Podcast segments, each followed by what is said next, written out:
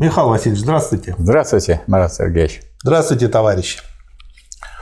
Перед тем, как перейти к 44-му тому, а, помните, недавно вы смотрели э, мультик, который сделала группа ребят, а, называется «2045. Интервью с бывшим миллионером а, по поводу того, что с ним стало при коммунизме. И кажется, что, в общем, это 2045 год, что уже прошло 16 лет с 2029, когда была революция. Ну, такая фантазия. А выскажите свое мнение, как вам понравилось, не понравилось? Мне понравилось. Дело в том, что именно в таком духе мне рассказывали про китайскую революцию. Дело в том, угу. что великий опыт Великой Октябрьской социалистической революции показал, что те противники социализма, противники революции, которые выступали, все так или иначе сгинули или погибли, или сгинули в памяти народной. А те, кто, скажем, свои слова нарушил, как Краснов, его все равно во время войны Второй мировой англичане поймали, отдали нам, а мы его повесили. Ну, помогли Поэтому, сдержать слово. Поэтому уже, уже судьба тех, кто против революции, эта тема уже начата была давно. Она и показывает, что те, кто идут против коммунизма, это дорога гибельная. Потому что это будущее всего человечества. То есть все человечество движется к коммунизму. Особенно это ярко видно сейчас, когда 40% населения Земли входит в Шанхайскую организацию сотрудничества, ядром которой является Китай, в котором продолжается сказать, движение сказать, в переходном периоде от э, капитализма к коммунизму, и Россия, которая уже совершила социалистическую революцию, и из нее вытравить так сказать, то, что она жила, вот люди жили, невозможно уже. Потому что что они вспомнили, все героические, и песни, и книги, и люди, и истории семей, все это содержит в себе, ну как вы, куда денете вы то обстоятельство, что раз, разбило фашизм Красная Армия, Красная Армия. И в том же самом Израиле – в Тель-Авиве стоит памятник Красной Армии. Ну, куда вы это денете? Есть метро Сталинград в Париже. Да, и, так сказать, и прочее.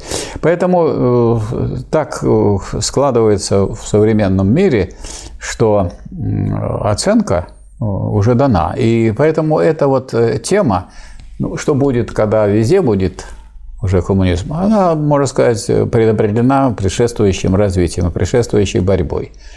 Вот. Можно сказать что про китайскую революцию, она уже на это похожа. Например, угу. если э, китайские коммунисты, ссылаясь на наш опыт, предлагали капиталистам э, сделку. Хотите, будете бороться с нами. Это все равно, что вот едет поезд, а вы будете под него ложиться. А хотите, садитесь в первый вагон, мы вам, будем, вам лично будем платить прибыль, Детям вашим и семье вашей не будем. Вам лично будем платить до вашей смерти. Часть прибыли будете получать и выбирайте. Либо вы садитесь в поезд, либо вы э, становитесь жертвой этого самого поезда, который уже едет. И это не решается вопрос, ехать, не ехать, он уже решен. Ну и китайские капиталисты предпочли сесть в поезд. И это надо иметь в виду. Хочу еще отметить, поскольку я вот был в Северной Корее, в 1992 году вот, э, там прекрасная жизнь, настоящая социалистическая жизнь, светлая и чистая, как вообще, как вообще Северная Корея. Там просто прекрасные люди, прекрасное образование, прекрасная наука, отличная промышленность. Вот. И э, они мне рассказывают, что э, капиталисты корейские, иностранцы, они помогают Северной Корее. Почему? Ну, потому что Северная Корея развивает Северную Корею.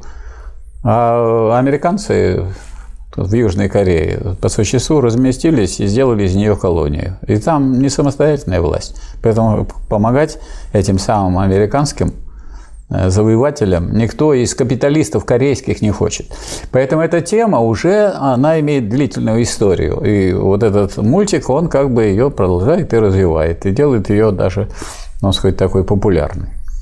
Его недавно китайцы перевели на китайский, и там пошло малое количество китайских да. просмотров, как вы понимаете. Да. Так что то, что мы делаем, смотрят не только те, кто говорят да, по-русски. Конечно. Но и по-китайски тоже. Конечно. И сделайте, хорошо. Сделайте что-нибудь хорошее, и люди об этом узнают. А если не узнают сразу, узнают чуть попозже. Да, а если ничего не сделаете, то никогда не узнают. Ну, да, возможно. 44 том охватывает июнь 21 и по март 22. Он охватывает не июнь и не март, он охватывает деятельность Ленина. И вот э, достаточно его перелистать, вот этот том, Да. а вы его не только перелистали и прочитали, и можете подтвердить, что Ленин оказался верен тому, что он, во-первых, теоретик марксизма. Он по, любому вопросу, он не, не просто выступает, а он пишет либо тезисы, либо доклад, либо заметки, либо делает специальный, так сказать, э, какой-то журнальчик или еще что-нибудь. То есть он, э, прежде чем поставить какой-то вопрос, он же председатель Совнаркома, он может давать распоряжения. Прежде чем какие-то распоряжения кому-то давать, он сначала это рассматривает как научную проблему. Он ее формулирует, он э, пишет о средствах, он пишет о том, что нужно к к этому привлечь, в чем суть момента, какая борьба сейчас идет, на какой она находится стадии, что является самым актуальным, и э, строит поэтому буквально по каждому вопросу, вот может достаточно просто сидеть и листать, и видеть, что какой бы вы вот э, момент не взяли, какую бы страницу не взяли, везде идет постоянная научная работа, связанная с реализацией вот той великой задачи строительством социализма, то есть движением от капитализма к коммунизму, которая решается. А это как в чем состоит задача? В том, чтобы противоречие между э, умирающим капитализмом и нарождающимся коммунизмом разрешить в пользу коммунизма. И надо все время видеть, на какой стадии и в какой точке мы находимся, и куда направить свои, будем считать, малые усилия, Очень мало, я бы в том числе очень малые и в смысле здоровья, и в смысле кадров, когда там все вырабатываются наверху, и в смысле того, что многие не понимают, многие еще не, до этого не дошли, Э, трудящиеся стараются, помогают, но еще в дело общее, общего строительства недостаточно входит и так далее. Даже ну, надо исходить из того, где мы находимся, и в, в этой точке находить правильное решение. И правильное решение сначала Хотя и быстро тут получается, но все равно оно находится теоретически, потом оно оформляется. А почему оформляется письменно? Да потому что, если оно оформляется письменно, значит, это, об этом узнают члены ЦК, об этом узнает Совнарком, об этом узнают люди через печать, весь народ. То есть Вся работа да, по строительству коммунизма должна идти гласно. Поэтому не может быть такого чего-то скрытного, ну, за исключением, так сказать, борьбы с иностранными разведками и прочее, которые, э, так сказать, по смыслу должны быть э, скрытными. Вот именно поэтому э, в этом э, проявляется ленинский стиль работы. Вот он здесь как руководитель государства выступает. И вот это пример государственной работы. А я вот много видел всяких как раз в это время разложения партийных руководителей. Вот он приходит утром в райком, первый секретарь райкома, и начинается эта свистопляска.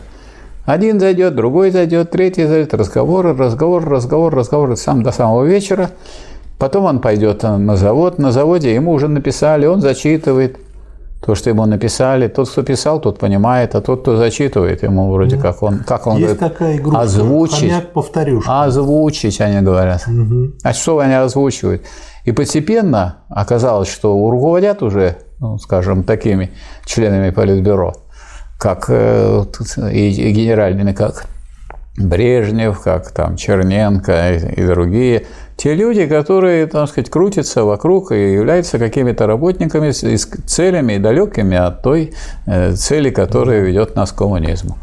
Вот э, в этом смысле этот том с- очень характерный, потому что вот на томе 45-м там уже лежит печать того, что Ленин понимает, что дело, дело, так сказать, его жизнь заканчивается, нужно успеть, успеть, э, так сказать, как бы кое-что э, с- сформулировать, так сказать, на будущее. И, скажем, вот, например, в последнем своем выступлении э, на пленуме Моссовета он говорит, что я верю, что из России Неповской будет Россия социалистическая. Вот все противники ленинизма, они это игнорир- игнорируют. И они говорят, ленинский НЭП ли- или ленинская методология НЭПа. Так вот и все на этом том кончается. тоже посвящен многими материалами НЭПу, и из них Но тоже НЭП-то понятно, что... Но НЭП-то состоит в чем? Состоит только в том, что на новое по отношению к военному коммунизму, то есть по отношению к той политике, которая проводится во время войны. Во время войны некогда ждать, некогда ждать, когда вырастет новый хлеб, некогда стимулировать выращивание этого хлеба, некогда стимулировать там крестьян, рабочих. Нужно сейчас взять то, что есть, и разбить.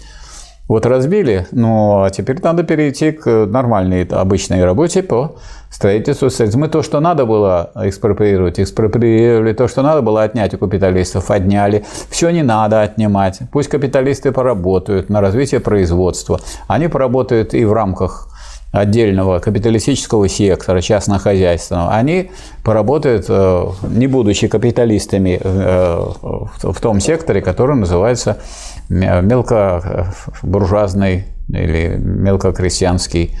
Вот. И они э, даже и в патриархальном секторе должны поработать. Вот все эти сектора, включая и госкапитализм, где никак мы еще не можем развернуть планомерное развитие экономики, а где каждый делает то, что может – то, что может. Единственное, что он прибыль должен сдавать государству. Все это некий резервуар для того, чтобы создать сектор социалист... коммунистический, действительно, коммунистический уклад. А коммунистический уклад все время расширяется, расширяется, расширяется. И вот э, люди э, не видят этих глубочайших да. перемен, которые идут каждый день. Каждый день. И э, если мы потом возьмем итог, а итог-то мы знаем, нам хорошо, мы знаем, когда был построен социализм. Значит, в 17 году начали а уже в 1936-м уже социализм был построен. То есть коммунизм в первой фазе. То есть до коммунизма пробежали все расстояние за 18 лет. И тот, то, ту скорость, с которой бежали, так сказать, от революции к, к коммунизму, которую задал Ленин, продолжил Сталин, и даже не знаешь, кто тут э, организовал большую скорость. Я хочу начать этот том да. Э, с материала, который в конце тома расположен, ну называется вот, «Заметки публициста». Наконец-то вы с конца стали читать. А я люблю задом наперед многие вещи делать. А может, вы и предыдущие читали так? Нет, Ленина приходится читать и так, и так, правильно. И так. А вот э, большинство художественных книжек я всегда читал задом наперед. Ну, потому что начинаешь читать, уже понятно, какой будет результат. Смотришь, если результат тот же, откладываешь. Зачем читать, когда уже ясно с первых У пяти художественных страниц? книг результат вовсе не, не, не там, а в том впечатлении, которое на вашу душу производит. Так сейчас такие книжки пошли, что бездушные. А такие можно и не читать. Ну, иногда бывает по работе надо. Ну, вот поэтому и получается зад да. наперед. Вроде примера. А, называется материал «Заметки публициста» о восхождении на высокие горы, о вреде уныния, о пользе торговли, об отношении к меньшевикам и тому подобное. Минуточку. Значит, э, Ленин в свое время составлял анкету. Ну, кто он, что он и так далее. Говорит, ну, и занятие, чем он занимается? Публицист. Нет, литератор. Публицист. Литератор. В анкете написано Я проверил. публицист. Литератор Михаил Васильевич. Ну, посмотрим, поспорим. Посмотрим. Если да. вы выиграете, вам хорошо. Меня шоколадка. Я не съем столько шоколада. Я помню то, что вы говорили публицист, и как бы тут вот эта анкета есть в этом томе. Это, наверное, новая анкета, он уже не первый раз. Да? Ага. Ну, а в разное время анкетирование Ну, это было. синонимичные слова. Это да, синонимичные. Да. Вроде примера. Представим себе человека, совершающего восхождение на очень высокую, крутую и неисследованную еще гору. Он оказался в положении, когда двигаться вперед по избранному направлению и пути оказалось уже не только трудно и опасно, но прямо невозможно. Ему пришлось повернуть назад, спускаться вниз, искать других путей, хотя бы более длинных, но все же обещающих возможность добраться до вершины – Спуск вниз представляет опасности и трудности, пожалуй, даже больше, чем подъем. Легче оступиться. Не так удобно осмотреть то место, куда ставишь ногу. Нет того особо приподнятого настроения, которое создавалось непосредственным движением вверх, прямо к цели. Едва ли не будет естественным предположить, что у человека, оказавшегося в таком положении, являются, несмотря на то, что он поднялся неслыханно высоко, минуты уныния. И, вероятно, эти минуты были бы многочисленнее, чаще, тяжелее, если бы он мог слышать некоторые голоса снизу. наблюдающие из безопасного далека в подзорную трубу этот опаснейший спуск. Мне это напоминает многих комментаторов на Ютубе. Голоса же снизу несутся злорадные. Одни злорадствуют открыто, другие стараются скрыть свое злорадство. Они скорбят, вознося очи горе. К, приспор... к прискорбию наши опасения оправдываются. Да, если мы так горячо осуждали безумца и предостерегали всех от подражания и помощи ему, то мы делали это исключительно из любви к великому плану восхождения на данную гору, чтобы не скомпрометировать этот великий план вообще вторая глава без метафор. Почему я решил как бы вот отсюда прочесть очень многое? Потому что, по сути дела, этот том а, посвящен вот борьбе с такими вот фруктами. Пример – не доказательство. Всякое сравнение хромает. Это истины бесспорные и общеизвестные, но их не мешает напомнить, чтобы нагляднее представить границы значимости всякого сравнения вообще. Российский пролетариат поднялся в своей революции на гигантскую высоту не только по сравнению с 1789 и 793, но и по сравнению с 1871 годом, то есть с годом коммуны. Надо как можно трезвее, яснее, нагляднее дать себе отчет в том, что именно мы доделали и чего не доделали. Тогда голова останется свежей, не будет ни тошноты, ни иллюзий, ни уныния. Мы создали советский тип государства, начали этим новую всемирную историческую эпоху. То есть это то, что уже никогда не отнять. И никто, в принципе, ну, нельзя же переписать Невозможно историю. Отнять. Да. Но мы не доделали даже фундамента социалистической экономики. Это еще могут отнять назад враждебные нам силы умирающего капитализма. Надо отчетливо сознать и открыто признать это, ибо нет ничего опаснее иллюзий. Для победы социализма нужны совместные усилия рабочих нескольких передовых стран, а мы все еще пока одни, и в стране отсталые, в стране более других разоренные, сделали невероятно много. Погибшими наверняка надо признать тех коммунистов, которые бы вообразили, что можно без ошибок, без отступления, без многократных переделываний недоделанного и неправильного, сделанного, закончить такое всемирное историческое предприятие, предприятие в кавычках, как завершение фундамента социалистической экономики, особенно в стране мелкого крестьянина не погибли и, вероятнее всего, не погибнут те коммунисты, которые не дадут себе впасть ни в иллюзии, ни в уныние, сохраняя силу и гибкость организма для повторного начинания сначала в подходе к труднейшей задаче. Ну и дальше он тут в третьей части разбирает об охоте на лис, о леви и о сирате.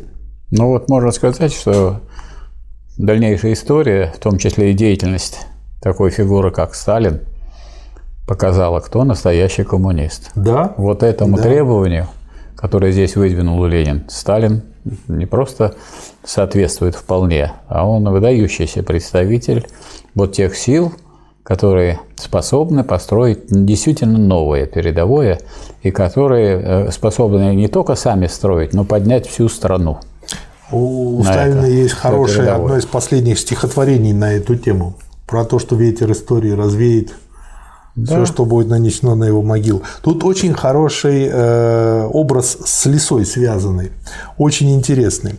Говорят, что самым надежным способом охоты на лис является следующий. Прослеженных лис окружают на известном расстоянии веревкой с красными флажками на небольшой высоте от снега.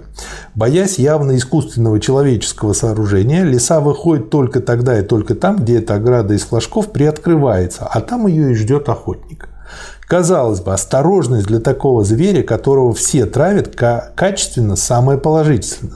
Качество самое положительное.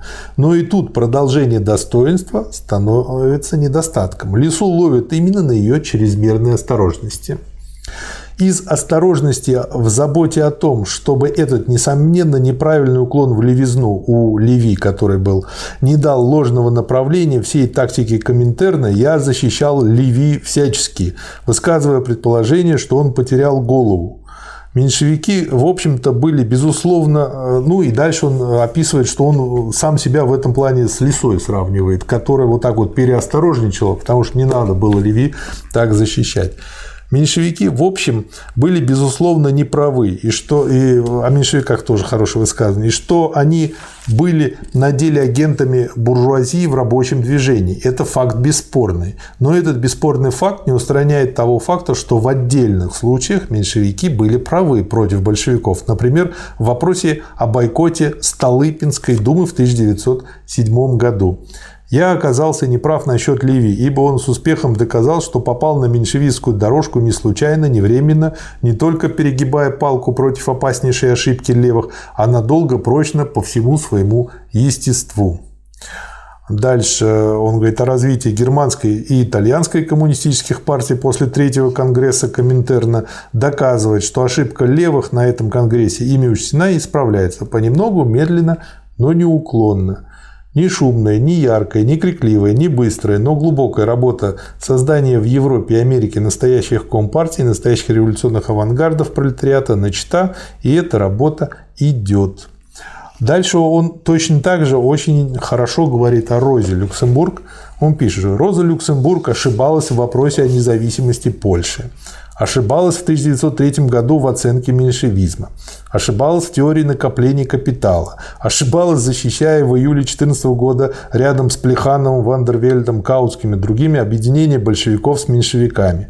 Ошибалась в своих тюремных писаниях 18 года. Причем сама же по выходе из тюрьмы в конце 18 начале 19 года исправила большую часть своих ошибок. Но несмотря на эти ошибки, она была и остается орлом и не только память о ней будет всегда цена для коммунистов всего мира, но ее биография и полная, вот для чего надо читать полные собрания сочинений и последовательно, чтобы избежать манипуляций. Собрание ее сочинений, он слово «полное» тоже здесь выделил курсивом, с которым невозможно опаздывают немецкие коммунисты, извиняемые лишь отчасти неслыханным количеством жертв в их тяжелой борьбе, будут полезнейшим уроком для воспитания многих поколений коммунистов всего мира. Что касается досирати, то его приходится сравнить с гнилым яйцом, которое лопается и шумно, и с особо пикантным ароматом. Пусть злорадствуют. Это вот по поводу тех, кто злорадствует, глядя на того, кто лезет вверх. Пусть выделывают свои клоунские упражнения, каждому свое, а мы не дадим себя во власть ни иллюзиям, ни унынию. Не бояться признать своих ошибок, не бояться многократного повторного труда исправления их, и мы будем на самой вершине. Дело международного блока от Гомперса до Сирати – дело погибшее. Вот она передает дух этого тома, эта статья. Ну, а том, собственно говоря, начинается третьим конгрессом Коммунистического интернационала. С 22 июня по 12 июля он был.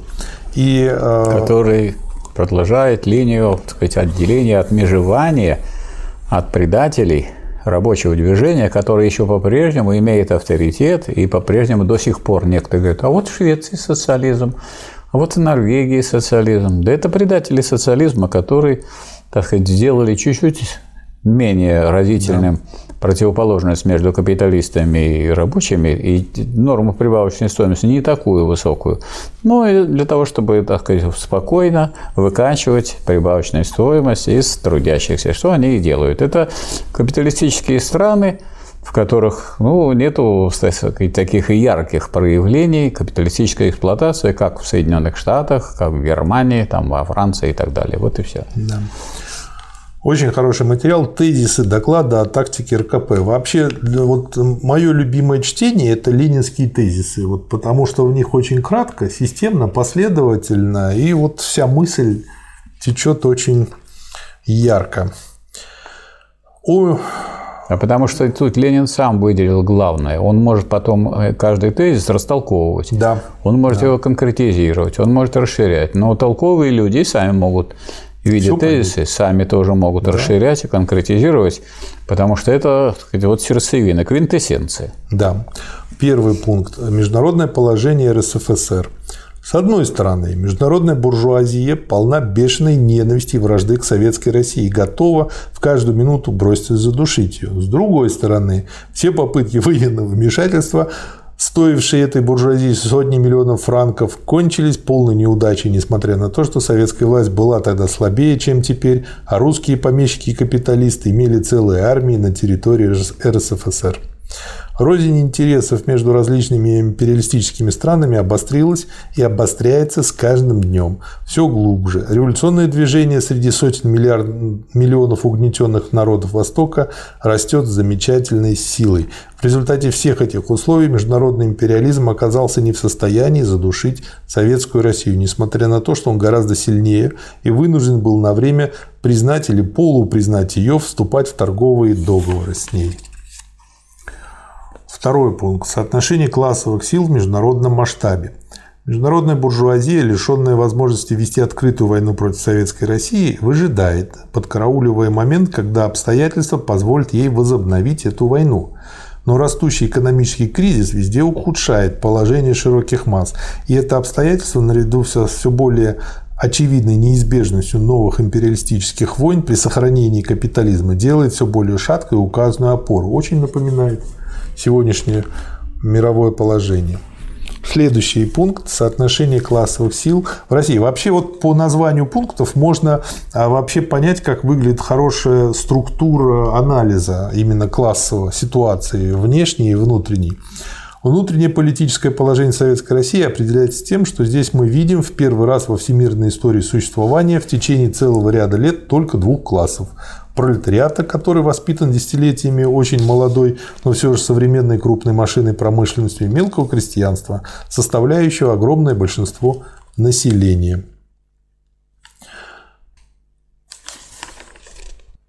При таком внутреннем положении России для ее пролетариата как господствующего класса главной задачей является правильное определение и осуществление тех мер, которые необходимы для руководства крестьянством, для прочного союза с ним, для долгого ряда постепенных переходов к крупному обобществленному машинному земледелию. Поэтому, с точки зрения развития всемирной пролетарской революции как единого процесса, значение переживаемой России эпохи состоит в том, чтобы практически испытать и проверить политику пролетариата, держащего государственную власть в своих руках по отношению к мелкобуржуазной массе. Военный союз пролетариата и крестьянства в РСФСР. Основа для правильного взаимоотношения пролетариата и крестьянства в Советской России создана эпохой 17-21 годов. Военный союз пролетариата и крестьянства за советскую власть. Гражданская война есть самая острая форма классовой борьбы. А чем острее эта борьба, тем скорее сгорают в ее огне все мелкобуржуазные иллюзии и предрассудки.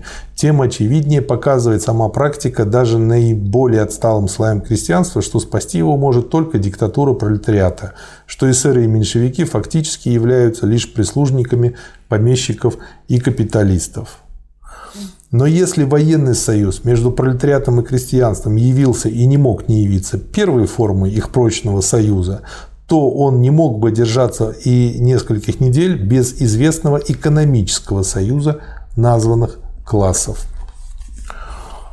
Следующий пункт. Переход к правильным хозяйственным взаимоотношениям. То есть вообще э, как бы тут можно сказать, что весь том посвящен тому, как переходить к тому, чтобы выстраивать уже социалистическое хозяйство, используя и, и госкапитализм в том числе. Да, и, и выстраивать правильную, потому что правильную политику нельзя было хозяйственно проводить в условиях гражданской войны. Да. В этом, так сказать, проблема была очень большая. Вот теперь гражданская война закончилась, теперь можно правильно выстраивать. А как вы будете выстраивать правильно, когда у вас не хватает хлеба? Сейчас люди погибнут, умрут. Да. Поэтому приходилось э, принимать чрезвычайные меры. Чрезвычайные означает выходящие за края. Да. Вполне правильным и устойчивым с социалистической точки зрения союз мелких крестьян и пролетариата может стать лишь тогда, когда вполне восстановленный транспорт и крупная промышленность позволят пролетариату давать крестьянам в обмен на продовольствие все необходимые для них и для улучшения их хозяйства продукты. Поскольку государство не сможет предоставить крестьянину продуктов социалистической фабрики в обмен на все эти излишки, поскольку свобода торговли излишками неминуемо означает свободу развития капитализма, в указанных пределах, однако, это нисколько не страшно для социализма, пока транспорт и крупная промышленность остаются в руках пролетариата. То есть он говорит о том, что да, мы вынуждены сейчас поощрять государственный капитализм, потому что это тоже а, ведет к социализму. Поощрять, а допускать.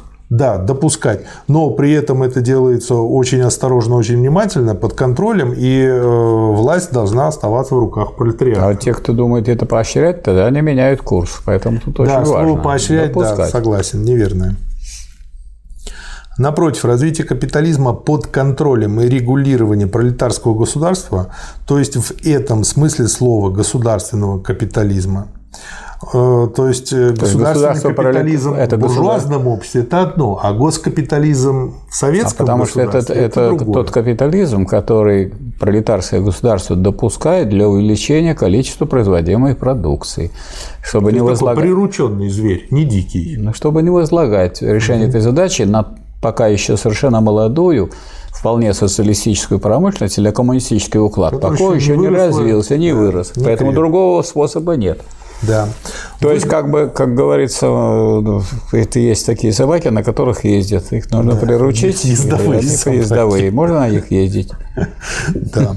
Выгодно и необходимо в чрезвычайно разоренной и отсталой мелкокрестьянской стране. Конечно, в известной лишь мере, поскольку оно в состоянии ускорить немедленный подъем крестьянского земледелия.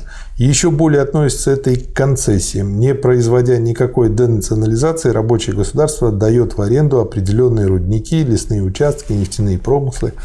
и Надо сказать, что вообще на практике э, концессии не развились в России, а были отдельными, так сказать, моментами. Буржуазия на это не пошла, потому что она тоже поняла, что на тем самом на самом деле участвует в социалистическом строительстве. а Это и очень не хотелось.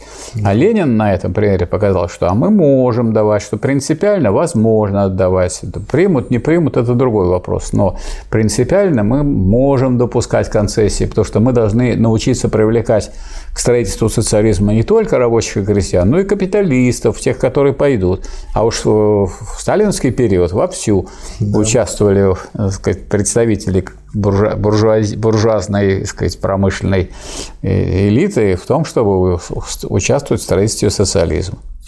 Далее, следующий пункт э, из него цитата. «Единственной материальной основой социализма может быть крупная машинная промышленность, способная реорганизовать и земледелие.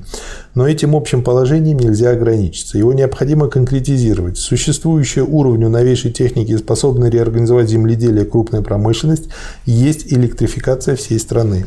Научную работу выработки плана такой электрификации РСФСР мы должны были выработать, и мы ее выполнили. При участии свыше 200 лучших ученых, инженерных, агрономических сил России эта работа закончена, напечатана в виде объемистого тома и утверждена. В общем, 8 Всероссийским съездом Советов в декабре 2020 года.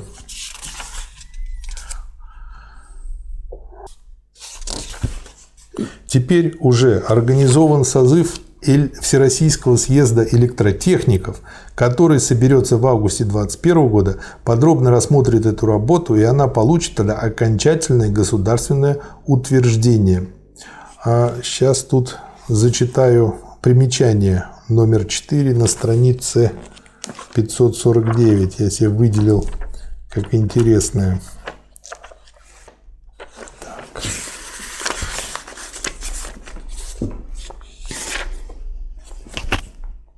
Так, не 4, 70. Восьмой Всероссийский электротехнический съезд происходил в Москве с 1 по 9 октября 2021 года. Съезд был создан по инициативе Ленина во исполнение резолюции 8 съезда Советов по спецпостановлению СНК от 8 февраля 2021 года. В работе съезда приняли участие 893 делегата из 102 городов России и 475 гостей, среди них крупнейшие ученые страны. Съезд в пленарных заседаниях и комиссиях заслужил большое количество докладов, в том числе доклады Крыжановского, Абрама Федоровича Йоффе о строении материи Шулейкина, о развитии радиотелеграфии и радиотелефонии, Рамзина о топливном снабжении России, Графтио об электрификации транспорта и другие. Вот я подумал э, про себя, а когда потом э, последний раз ученые выступали на всероссийских съездах? Ну вот, после Хрущева и дальше. Я что-то не могу особо припомнить. Дело в том, что положение э, хоть, Академии наук в условиях строительства социализма было положение такой боевой единицы, с деятельностью которой была связана индустриализация. Вся индустриализация была так сказать, научным, так сказать, или применением науки к развитию производства.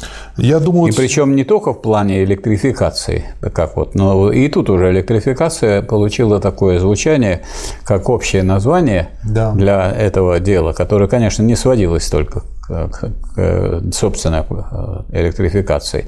А вся вот эта индустриализация, она состоит в применении научных достижений к созданию передовой промышленности. Мы же передовую создали индустрию или отсталую? Мы же да. создали, и, кстати, Великая Отечественная война показала, что мы и перед войной уже создали все передовые образцы, и никто в мире нас не мог превзойти. Количественно мы еще отставали, но уже к 1943 году мы уже и количественно перегнали крупнейшую страну, э, которая с нами воевала. Ну, это не страна. Я бы назвал, мы воевали не с Германией, а с Евросоюзом. И мы выпускали тех же танков, выпустили Т-34, включая Т-34-85, гораздо мы, больше, чем мы воевали с Германией, которая, Евросоюзом тогда, которая включила в себя поскольку она оккупировала этот весь так называемый Евросоюз, и союз был у них сверху, а не, а не они заключали этот союз. Да, ну такой формально. Я почему как бы еще что хочу сказать? Ну, просто я знаю так, по фамилии одного человека, который здесь выступал, другие тоже, но одного знаю побольше. Это Абрам Федорович Йоффе. Просто чтобы люди представляли, это ученый, который является папой всей советской физики всего того, что мы сейчас называем Курчатник, физтех питерский, физтех московский и дальше. То есть все известные физики, основоположники школ, его ученики.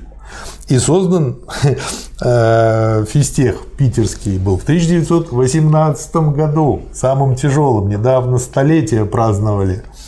Вот. И неплохо вот бы там, неплохо бы там побывал, неплохо бы там побывать в да. этом физтехе. Его, кстати, легко найти. Здание желтого цвета и не просто надо так выдавать, желтого цвета. Не надо выдавать секрет. Да, потому что раньше здесь была психушка. А потом психов выгнали, стали физики. Ну, в общем-то... На что вы намекаете? Ну, хороший физик немножко не в себе Некоторым кажется, что это такое не может быть, да. Да. Иначе он будет делать только то, что некоторым кажется, что только то, что может быть, и тогда какой же он физик? Как он новое откроет? Во всяком случае, во время кризиса и на другой день после него нашим единственным противником явится вся реакционная масса, объединяющаяся вокруг чистой демократии и того, как я полагаю, ни в коем случае упускать из виду нельзя. Вот она, эта демократия, которая кормит и кормит с того времени. Все кормит и кормит. И, и всю эту демократию, пытается развивать демократию. А что такое демократия? Это форма диктатуры буржуазии, это... если она чистая. А вот если пролетарская демократия, она не скрывает, что да. она есть советская власть, вот, которая по существу, по существу является диктатурой пролетариата. Это была цитата из Энгельса, из его письма Бебелю в 884 году.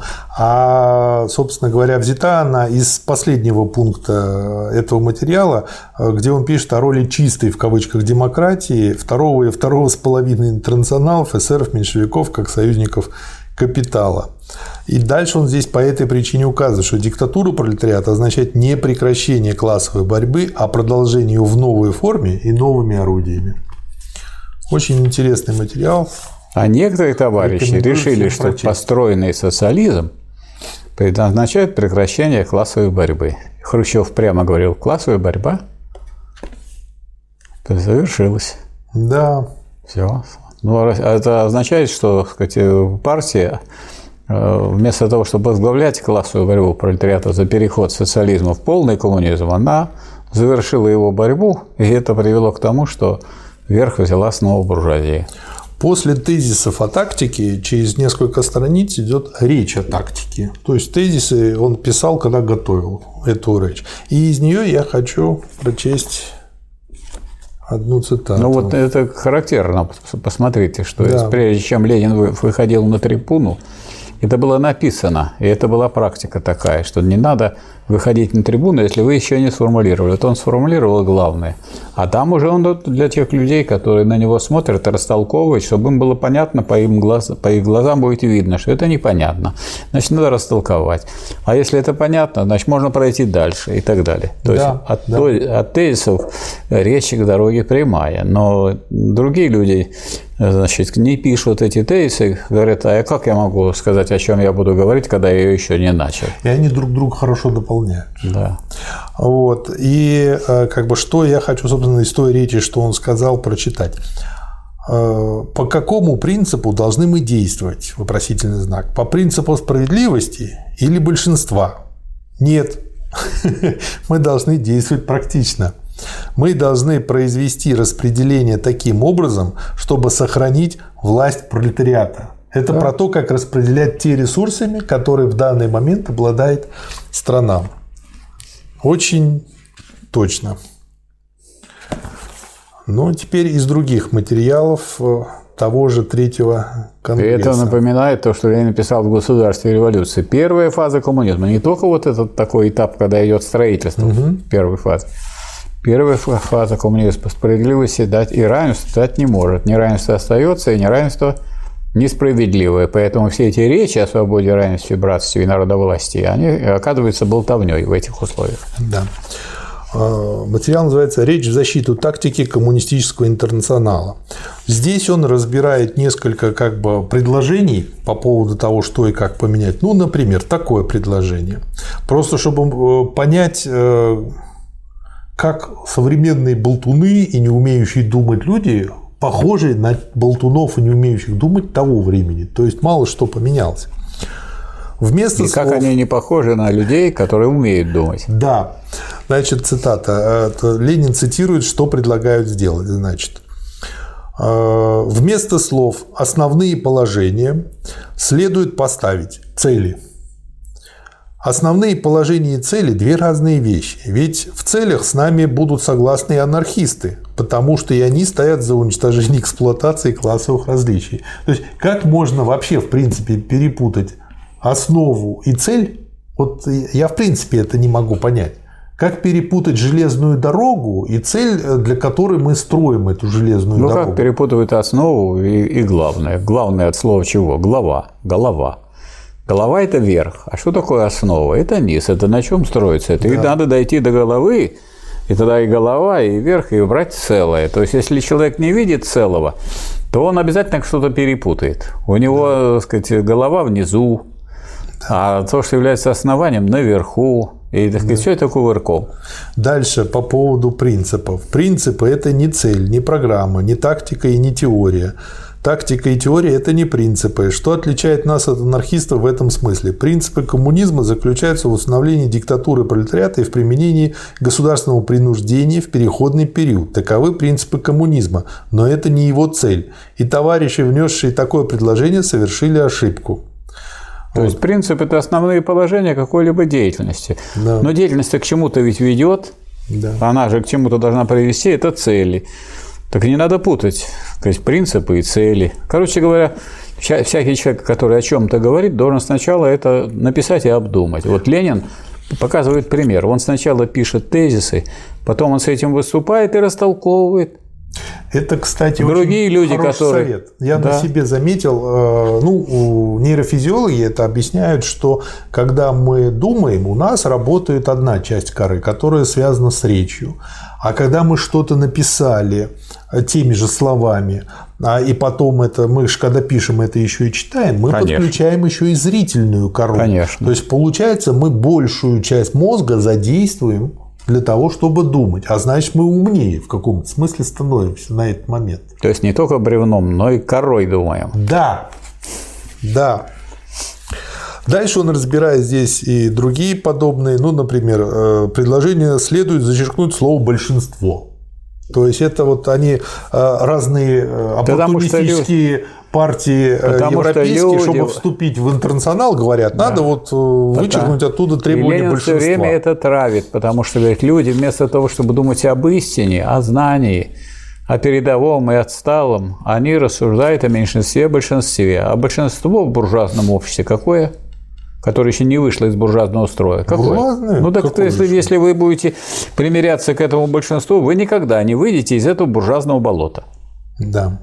Кто выводит из этого буржуазного болота? Меньшинство. Ну, а вообще, кто вообще является ну, путь- человеком, который там идет по правильной дороге и прокладывает путь? Всегда это или один, или два, или три, это всегда несколько человек. В общем, про те предложения по поводу изменения связанного в третьем э, значит, интернационале, в его основополагающем документе, они чем-то напоминают поговорку «яйца курицу не учат». То есть, Они и другое напоминают, что все- э, очень много людей, которые участвуют в каких-нибудь съездах, собраниях, конференциях, выступают, чтобы себя показать. да, и чтобы другие на них посмотрели, или чтобы продвинуться. И, к сожалению, вот, так сказать, лидеры этих самых партий, или которые считаются потом вождями, революционерами, такие как Бухарин, сколько раз они попадали в просак, и предлагали совсем не то, что нужно, а совсем другое. Троцкий тот же самый. Да. Ему захотелось бы сначала э, взять и соединить э, большевиков и меньшевиков тогда, когда они уже окончательно разошлись. Это было вот э, в 12 году, 14 году, когда э, речь шла о беспринципном августовском блоке. Вот. Э, Так что он, э, раз он соединяет, он как бы хотел быть вождем этого соединения, а это, то он провалился с этим. И поэтому его Ленин тогда назвал Иудушкой Троцким. Да. Дальше Ленин тут как бы подводит резюме вот э, под э, всеми этими предложениями. Мы победили в России, и при том с такой легкостью, потому что подготовили нашу революцию во время империалистической войны. Это первое условие. Мы победили потому, что широчайшие крестьянские массы были настроены революционно против крупных помещиков. Это во-вторых. Если говорят, что мы победили в России, несмотря на то, что у нас была небольшая партия, то этим только доказывают, что русскую революцию не поняли и что совершенно не понимают, как нужно подготовлять революцию. И при этом пытаются еще учить. Это вообще смешно. Да, первым нашим шагом было создание настоящей коммунистической партии. Вторая ступень будет заключаться в том, чтобы, сорганизовавшись в партию, научиться подготовлять революцию. Но люди думают, большая она или небольшая. Как либо небольшая партия идет правильной дорогой и зовет на эту дорогу большинство, Да. а большая партия идет неправильной дорогой и тоже зовет туда большинство. И тем самым сбивает с дороги революцию. И дальше Ленин устанавливается на понятии массы то, как он понимает, когда говорит масса. Это, на мой взгляд, очень ценная э, информация. Мне хотелось бы поэтому лишь сказать несколько слов о понятии массы. Понятие массы изменчиво, соответственно изменению характера борьбы. В начале борьбы достаточно было нескольких тысяч настоящих революционных рабочих, чтобы можно было говорить о массе. Ну, в начале движения когда это было. Когда революция уже достаточно подготовлена, понятие массы становится другим. Несколько тысяч рабочих уже не составляют массу. Это слово начинает означать нечто другое. Понятие массы изменяется в том смысле, что под ним разумеют большинство, и при том не просто лишь большинство рабочих, а большинство всех эксплуатируемых. Другого рода понимание недопустимо для революционера. Всякий другой смысл этого слова становится непонятным. Но надо знать, какими методами привлекать на свою сторону массы. Для этого необходима основательная подготовка революции. Мы должны поэтому привлечь на свою сторону не только большинство рабочего класса, но и большинство трудящегося и эксплуатируемого сельского населения. Подготовили ли вы это? Почти нигде. То есть очень как бы, ну, я думаю, нужно будет как-то отдельно мы запишем материал о том, что такое меньшевизм и большевизм, и я вот наберу как раз вот побольше у Ленина на эту тему, это будет очень полезная работа. Следующий материал Ну, тут вообще том очень насыщенный. Видно, что тут уже все чаще попадаются заметки, что, к сожалению, я не могу, значит, вас посетить в силу болезни или не могу полностью отредактировать материал, а только тезисно скажу что-то по причине болезни. То есть это уже чувствуется. И видно, что Ленин уже начинает терять свой темп. То есть вот э, почти что за год э, там один том. Раньше бы это было бы 2-3 тома, но все равно этот том очень глубокий, и он, в нем очень много насыщенного Больной материала. Ленин написал гораздо больше, чем некоторые здоровые теоретики. За всю жизнь. За всю жизнь не могли написать.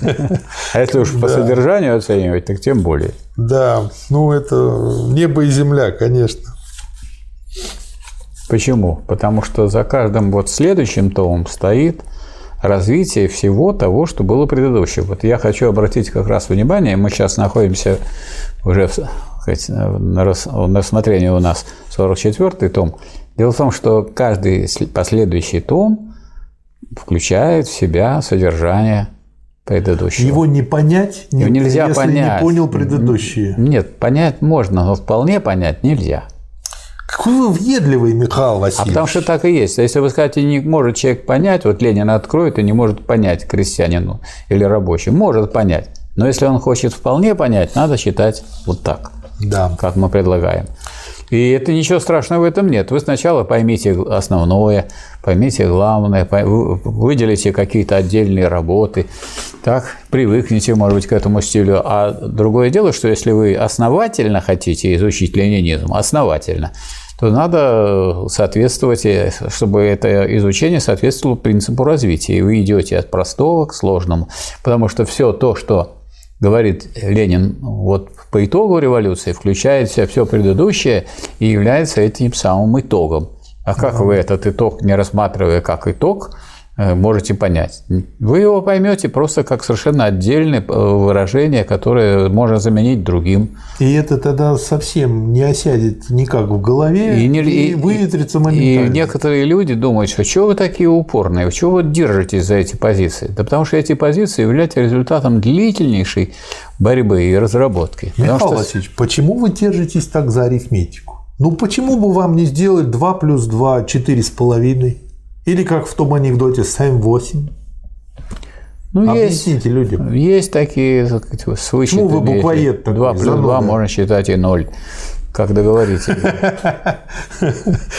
Как на рынке договоришься, да. Да. Мысли насчет плана, в кавычках, государственного хозяйства. Главная ошибка всех нас была до сих пор, что мы рассчитывали на лучшее. И от этого впадали в бюрократические утопии. Реализовалась из наших планов ничтожная доля. Над планами смеялась жизнь, смеялись все. Ну, то есть, переводя на будничный язык, женясь, не надо рассчитывать, что теща будет золотая. Надо готовиться к борьбе. А Маяковский писал, что я наших планов люблю громадье. Потому что если есть вот громадье планов, то они подтягивают. Может, не все и выполнится, но много выполнится. А другие люди, если не могут такие грандиозные планы сформировать. Они не могут э, какие-то идеи поднять крупные, большие и так далее. Поэтому э, хорошие планы дают размах такой для мысли, для подъема идей. Да, ну, значит, Ленин тут пишет, рассчитывать надо на худшее. Опыт уже есть, хоть малый, но практический. Ну и дальше на предмет. Это рассчитывать уже надо, а да. на планы нельзя рассчитывать. Планы надо выполнять. Вот, и дальше он пишет пример. Продовольствие, вопросительный знак. Фрумкин говорил, говорит, идеал 150 миллионов пудов налог, плюс 50 миллионов пудов обменом, плюс 40 миллионов пудов с Украины, 240 миллионов пудов. Надо взять расчет на 200 миллионов пудов всего в год. Хрумкин. Да. Потом мне очень нравится э, засадить 70% членов Госплана за работу по 14 часов в сутки. Пусть наука потерпит. Пайки дали хорошие, надо заставить работать. То есть сначала все-таки дали хороший паек. А, а потом... Как без этого? А как без этого? Он будет думать не о том, не о планах э, развития России, а о том, как бы что съесть. Тут в приложении есть вот эта анкета, ну, одна из анкет там, ну, там, видимо, к каждому съезду анкеты заполнялась, где он написал литератор. И он там написал, значит, зарплата 4 миллиона 700 рублей. Я сначала так посмотрел, значит, не поверил, а там есть сносочка. По сносочке прошел и сказано, что в среднем рабочий тогда получал 3,5 миллиона рублей. То есть вот зарплата Ленина относительно рабочего простого. Да, и пишет, что значит, как поделить членов э, госплана 20 туда, 30 туда и так далее. И дальше пишет, потрудитесь за 30 следить неослабно. В общем, как за котами следить, чтобы они не разбежались, а работали. А, очень интересные заметки о мерах э, борьбы с голодом.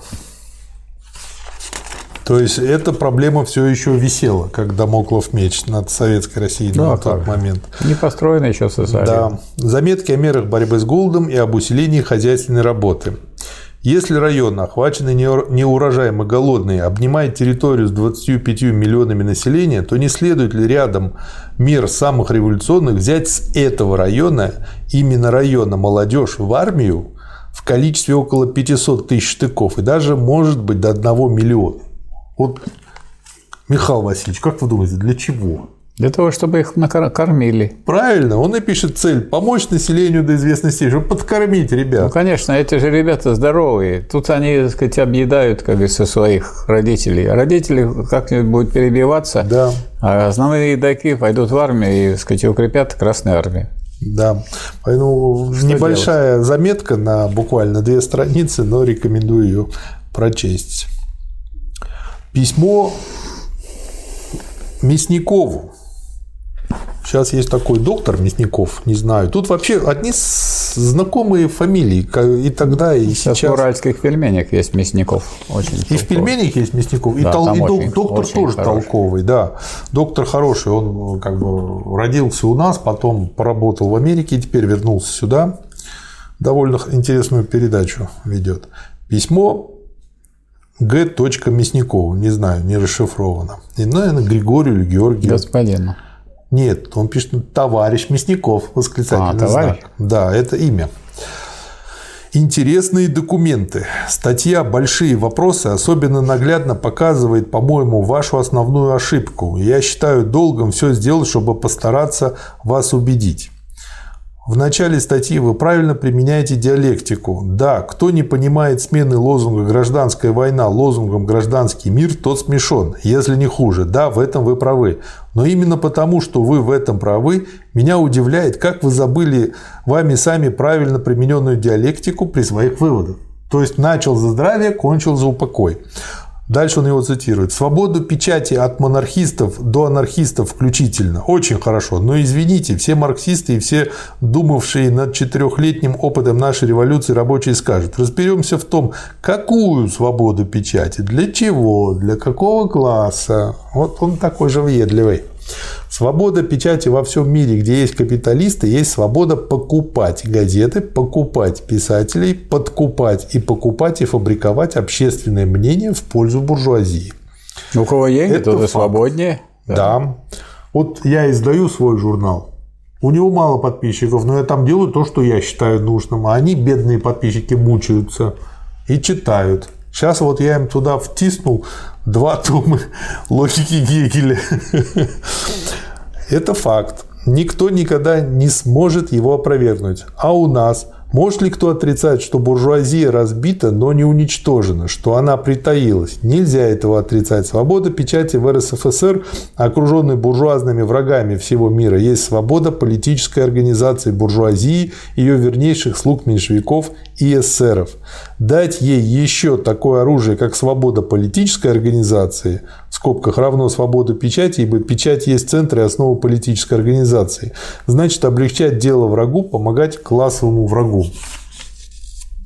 В вопросе э, гражданский мир или гражданская война, в вопросе о том, как мы завоевывали и продолжим завоевание крестьянства на сторону пролетариата, в этих двух важнейших коренных мировых вопросах вы сумели встать на точку зрения не мещанскую, не сентиментальную, а на марксистскую. Вы сумели там по-деловому трезво учесть взаимоотношения всех классов. А тут вдруг скатились в пропасть сентиментализма. Дальше он его цитирует. У нас куча безобразий и злоупотреблений. Свобода печати их разоблачит. Вот просто такое да. ощущение, что у людей какие-то вот есть штампы, И они, не задумываясь, их повторяют. А эти штампы десятилетиями капитализма да. вбиты в голову. Да, мне понравилось сравнение Ленина. Вы шли в комнату, попали в другую. Вы хотели лечить коммунистическую партию и стали хвататься за лекарство, несущую верную смерть. Не от вас, конечно, а от мировой буржуазии. Вы забыли мелочь, совсем малюсенькую мелочь, именно мировую буржуазию и ее свободу покупать себе газеты, покупать спеццентры политической организации. Вы позволили себя увлечь панике и по этой наклонной плоскости докатились до того, что выходит нечто похожее на основание вами новой партии или на ваше самоубийство. Нельзя впадать в панику. Оторванность ячейка от партии есть зло, бедствие, болезни. Есть тяжелая болезнь, мы ее видим. Лечить ее надо не свободой, в скобках для буржуазии, а мерами пролетарскими и партийными, оживлять советы, привлекать беспартийных, проверять беспартийными Работу Выдел... партийных. Это слово не просто выделено курсивом, а еще да. Проверять-то должны все партии работать же для трудящихся, а не да, сама по себе. Да, работу партийных. Вот это абсолютно верно. Вот где работа тьма, непочатый угол работы. Сейчас говорят непочатый край, а раньше говорили непочатый угол. Почему бы вам этого не развить деловым образом в брошюре для съезда? Почему бы не за это не взяться? От неверия в черновую работу, медленную, трудную, тяжелую, люди впадают в панику и ищут легкого выхода свободы печати для буржуазии, где вы указали Центральному комитету, какие, злому, какие зло, злоупотребления или какое средство, э, чтобы его исправить. Ни разу, ни единого разу. Вы увидели кучу бедствий и болезней, впали в отчаяние и бросились в чужие объятия. В объятия буржуазии, свобода печати для буржуазии. А мой совет – в отчаяние и в панику не впадать. Я надеюсь, что, подумав трезво, вы не станете из ложного самолюбия, самолюбия настаивать на явной политической ошибке свобода печати, а, выправив нервы, поборов себе панику, возьмете за деловую работу помочь связи с беспартийными, помочь проверке беспартийными работы партийных. На этой работе делать тьма.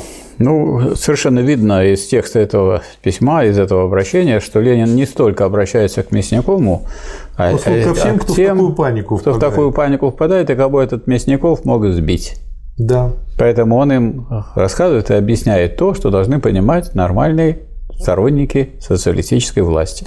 На мой взгляд, вот э, этот материал, письмо э, Мясникова, очень хорошо иллюстрирует фразу, почему э, диктатура пролетариата – это упорная борьба, в том числе и педагогическая, причем с чем? С да. традициями старого общества. Потому что Мясников мыслит традиционно для старого общества. Да. Они и не используют то, что можно делать уже в новом обществе при его строительстве.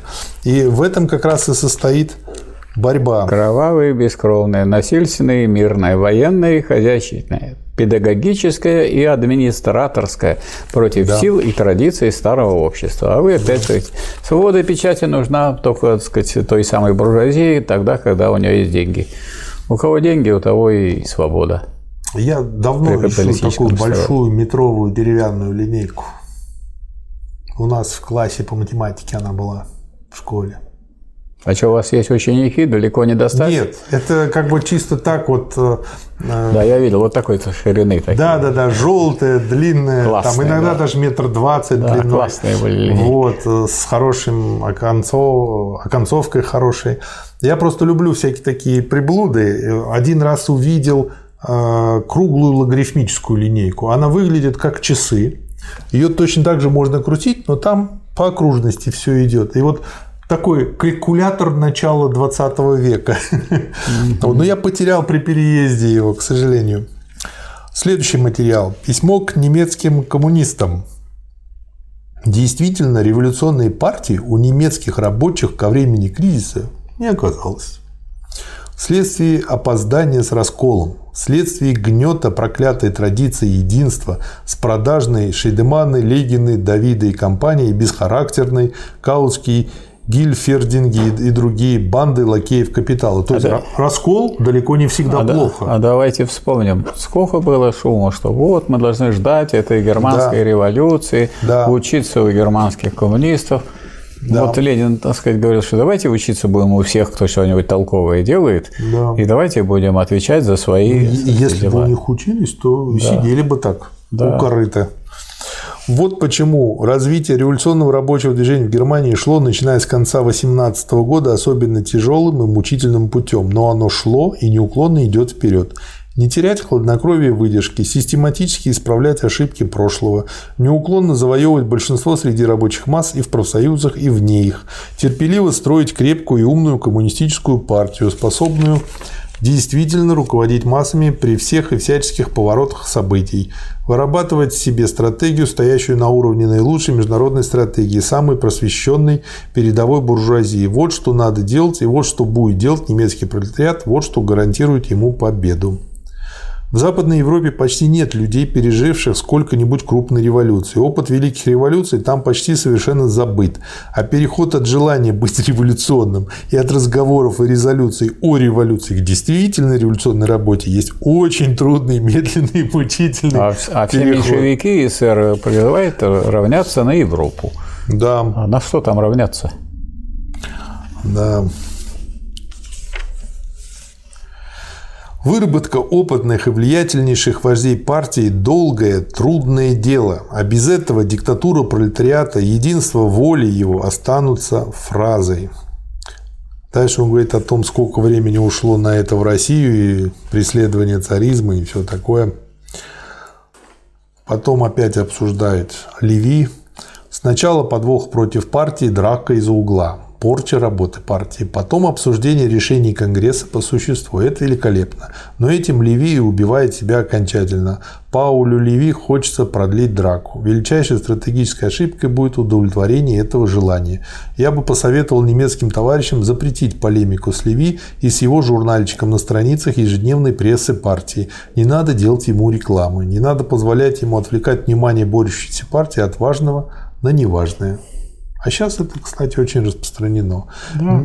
Не доставлять э, каапистам и Паулю Леви удовольствие, которое они испытывают, когда называют их по имени, а говорить просто о некоторых не очень умных критиках, желающих непременно считать себя за коммунистов. Я вспомнил про женщину пониженной социальной ответственности.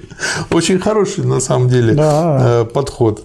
Помогает с одной стороны, и все понимают, что ты хочешь сказать и что ты говоришь, а с другой стороны, вроде бы и звучит как-то получше. Сначала коммунисты должны были на весь мир провозгласить свои принципы. Это было сделано на первом конгрессе. Это первый шаг. Э, интернационала коммунистического. Вторым шагом было организационное оформление коммунистического интернационала. На третьем конгрессе надо было начать деловую положительную работу. Как именно работать дальше в отношении тактическом и в отношении организационном. Этот шаг мы и сделали. Мы имеем армию коммунистов во всем мире. Она еще плохо обучена, плохо организована. Величайшим вредом для дела было бы забвение этой истины или боязнь признать ее. Эту армию надо деловым образом, с величайшей осторожностью и строгостью, проверяя себя, изучая опыт своего собственного движения, как следует обучить, как следует организовать, испытать на всяческих маневрах, на разнообразных сражениях, на операциях, наступлений и отступлений. Без этой долгой тяжелой школы победить нельзя. Вот я тут все больше сталкиваюсь э, с тем, как раньше использовать слово деловой человек. То есть это не то, что сейчас предприниматель, бизнесмен. Это человек слова и дела. Да, который понимаю. демонстрировал, что он, у него слово не, и неотделимое дело, да, да. Не расходится. Ну, это даже человек дела просто говорили даже. Да. А отец у меня употребил такое по отношению к месту делаш. Делаш? Да, да. он какие-то дела делает.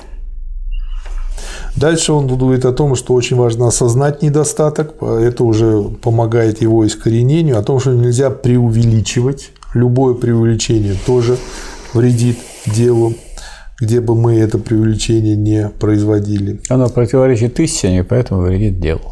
Да, да. Наши тактические и стратегические приемы отстали еще, если судить в интернациональном масштабе, от превосходной стратегии буржуазии, которая научилась на примере России и не даст себя взять врасплох. Но сил больше, неизмеримо больше за нами.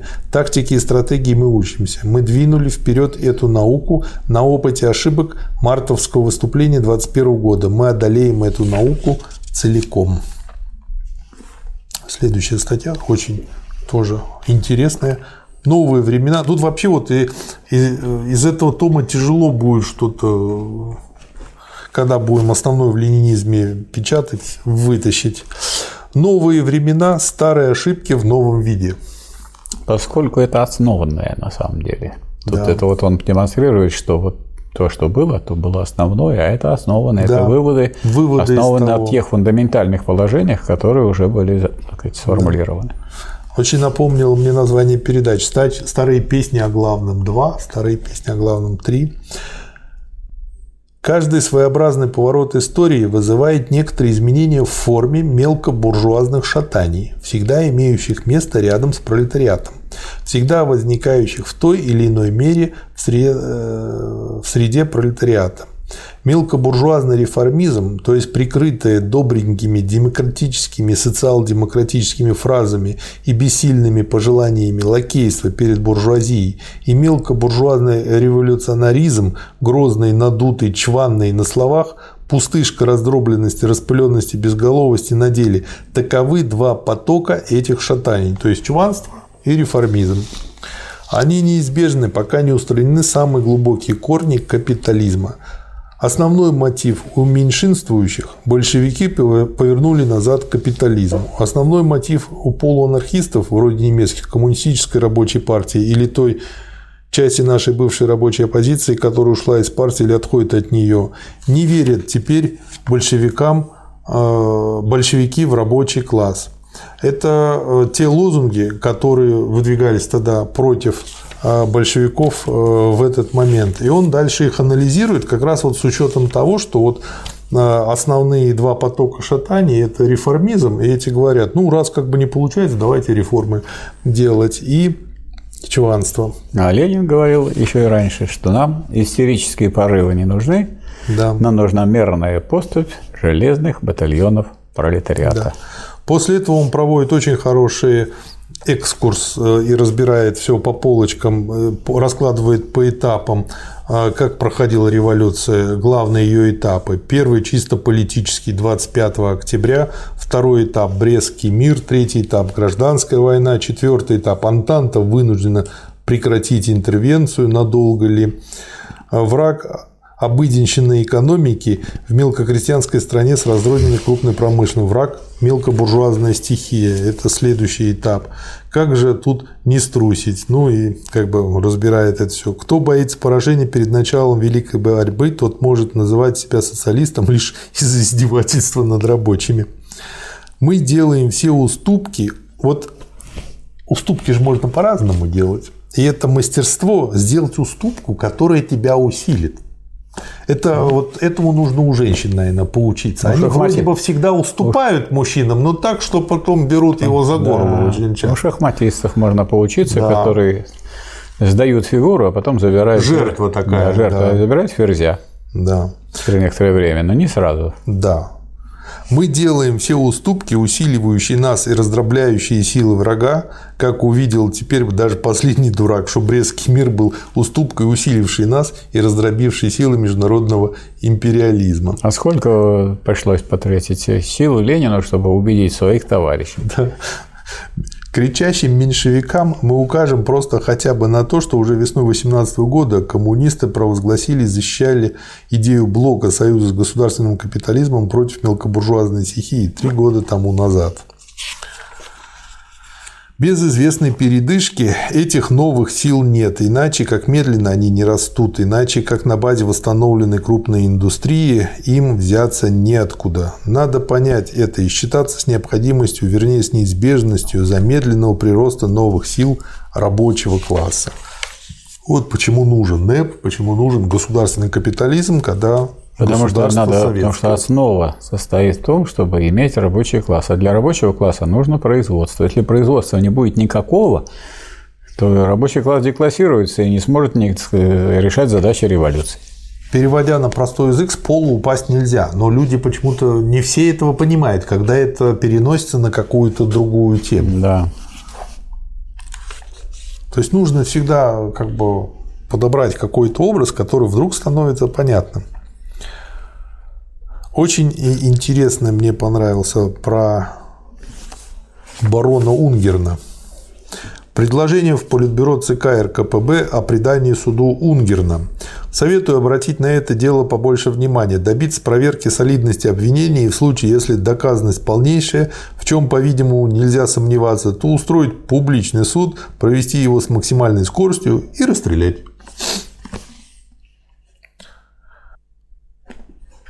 Письмо в редакцию экономической жизни. Это газета «Экономическая жизнь». Что здесь?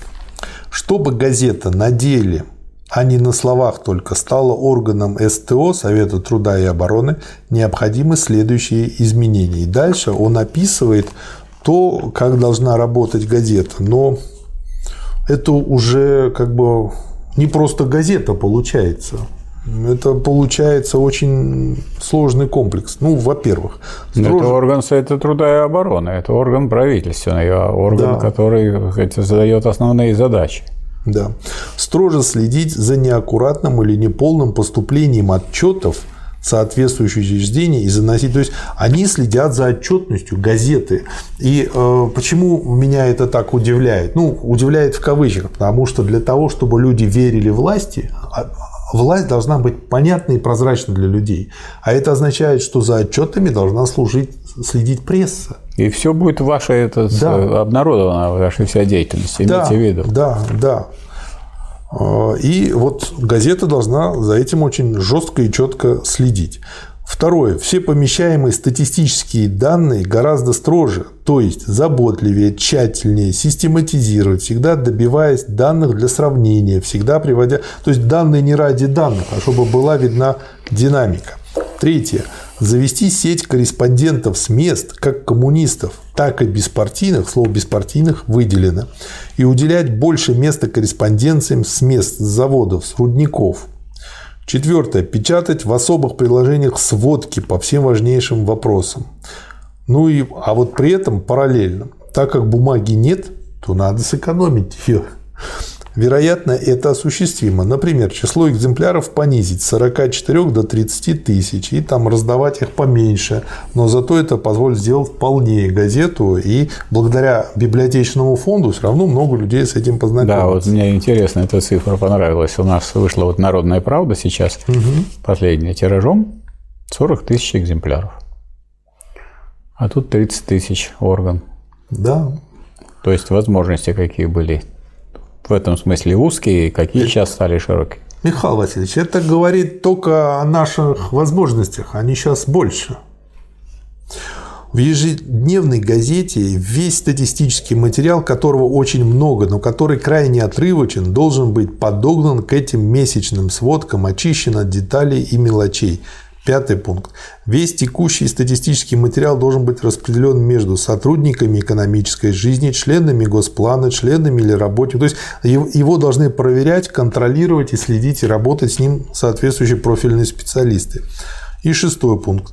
За предприятиями, отданными в концессию и аренду, экономическая жизнь должна следить и в смысле отчетности, и в смысле надзора и выводов совершенно так же, как за остальными.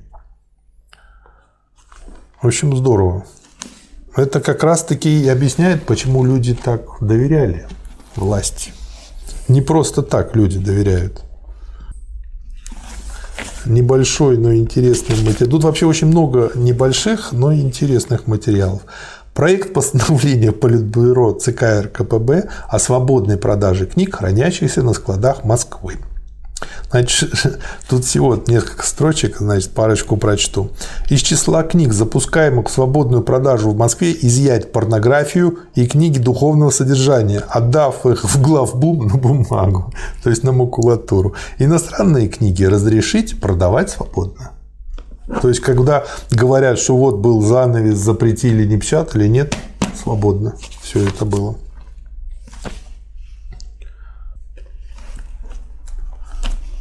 Проект постановления Политбюро ЦК РППБ поручить товарищу Богданову немедленно осуществить образование государственного треста из заводов и рудников Ридеровского, Кибастузских и всех тех, кои с ними хозяйственно связаны, на началах наибольшей финансовой и экономической самостоятельности, независимости от местных, сибирских, киргизских и других властей и прямого подчинения ВСН ХОЗу. Ну, то есть, вот строится государственный капитализм.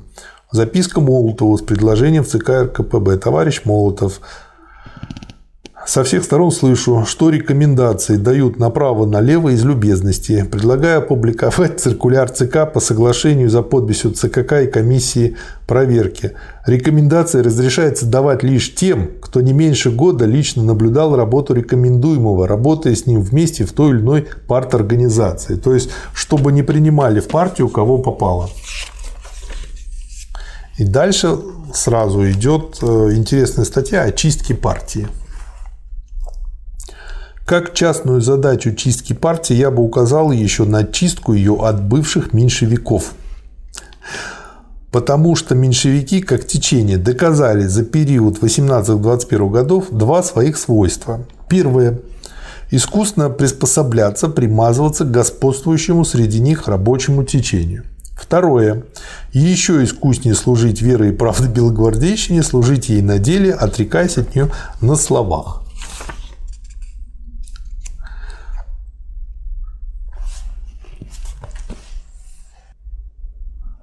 К вопросу о задачах Рабкрина.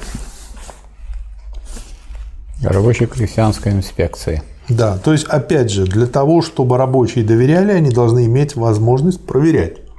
Конечно. И вот об этой инспекции, как она должна работать. К вопросу о задачах Рабкрина, их понимании и их исполнении. Задача рабочей крестьянской инспекции не только и даже не столько ловить и изобличать. Это задача суда, с которым Рабкрин соприкасается близко, но отнюдь не тождественен, сколько уметь поправить. Умелое исправление вовремя – вот главная задача Рабкрина. А кто был главой Рабкрина? Не помню сейчас. Товарищ Сталин. Угу. Рабкрин, Рабкрин и э, нарком нации. У него две было должности в правительстве. Угу. А потом еще стал генеральным секретарем по предложению да. Ленина.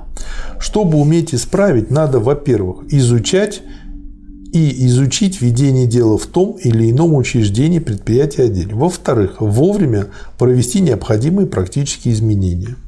Задача Рабкрина – выработать на опыте деловой инспекции группу руководящих опытных следующих лиц, которые бы в состоянии были формулировать вопросы.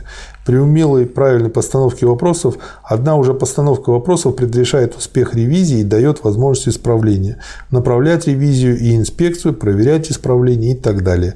Постановка отчетности, например, есть вещь основная во всех ведомствах и учреждениях самых разнородных. Рабкрин должен ее знать и изучить. И дальше он очень подробно тут это расписывает. Ну, в общем-то, если даже человек никогда особо этим не занимался, вдумчиво прочтет, у него это получится сделать. Мои лучшие предложения, кое я рад изменить, если мне дадут лучше. То есть, что он рекомендует? Первое. Вести отчетность раз в две недели. Не по почте, как теперь, а по телеграфу. Ну, если сейчас это было бы там по WhatsApp. Второе. Выработать для всего рода код, то есть кодифицировать. Это тоже очень здорово, и это на самом деле позволяет потрясающе экономить время. И для людей, которые не поняли, как работает кодификация, это может как магия выглядеть. Ну, например, где-то в 2000 или в 1999 году я работал в одной айтишной компании, и э, мы все айтишники, были 18 директоров, разных департаментов этой компании, нас отправили на тренинг команды образования. И там бизнес-тренеры думали, что дали нам сложную задачку. Какую? Разделили на пары. А, один из пары выходит в коридор, сидит там, значит, ничего не видит, не слышит. Другому, кто остается в комнате, э, показывают, что должен сделать тот, кто потом войдет второй. Ну, например, Э, там, взять желтый мячик э, с угла и положить его на табуретку. Такие простые действия. Вот. И э, когда тот, кто остался в комнате, уясняет задачу, возвращают обратно второго, и между ними коммуникация должна идти только хлопками. Ни словами, ни мимикой, никакими, только хлопками. То есть силой, интенсивностью, частотой и прочее хлопков, их количеством. Вот. И мы дошли до того, что за 30 секунд буквально понимали, что надо делать, и делали. Потом уже дошли до того, что я начал писать, я был выходящий, значит, а мой партнер был, значит, внутри сидел, э, как бы чуть ли не длинные сообщения на флипчарте писать, которые были там написаны, которые он видел. Для них это была непонятная фантастика, а на самом деле все очень просто. Заходишь, сразу верифицируешь направление, что и как он хлопками это показывает, образуется двоичный код легко, там 10-15 простых команд, и дальше он тобой управляет, как робот идешь делаешь. То есть все просто. И это уже тогда было понятно. Вот, и Ленин это и советует сделать. Третье. Провести либо в законодательном порядке право Данишевского арестовывать за недачу отчета в срок, либо, если это невозможно, если это почему-либо не подходит, обращение в президиум в ЦИК с просьбой арестовывать за недачу отчета, проведение соответствующей директивы через ЦК РКП, проверка исполнения. Четвертое. Способы проверки на месте лично непосредственно, исполняется ли как, в чем трудности. Ну там и, и так далее. Нормальная, хорошая методичка, которую имеет смысл делать. Постановка дела неправильно. Как практический итог предлагаю. Первое. Выделить хотя бы вопрос о постановке отчетности, довести его до конца. Второе. Поручить его имя рекам, сообщить мне их имена. Третье. Сообщить мне имя ревизора, коему поручено Лескомовское дело.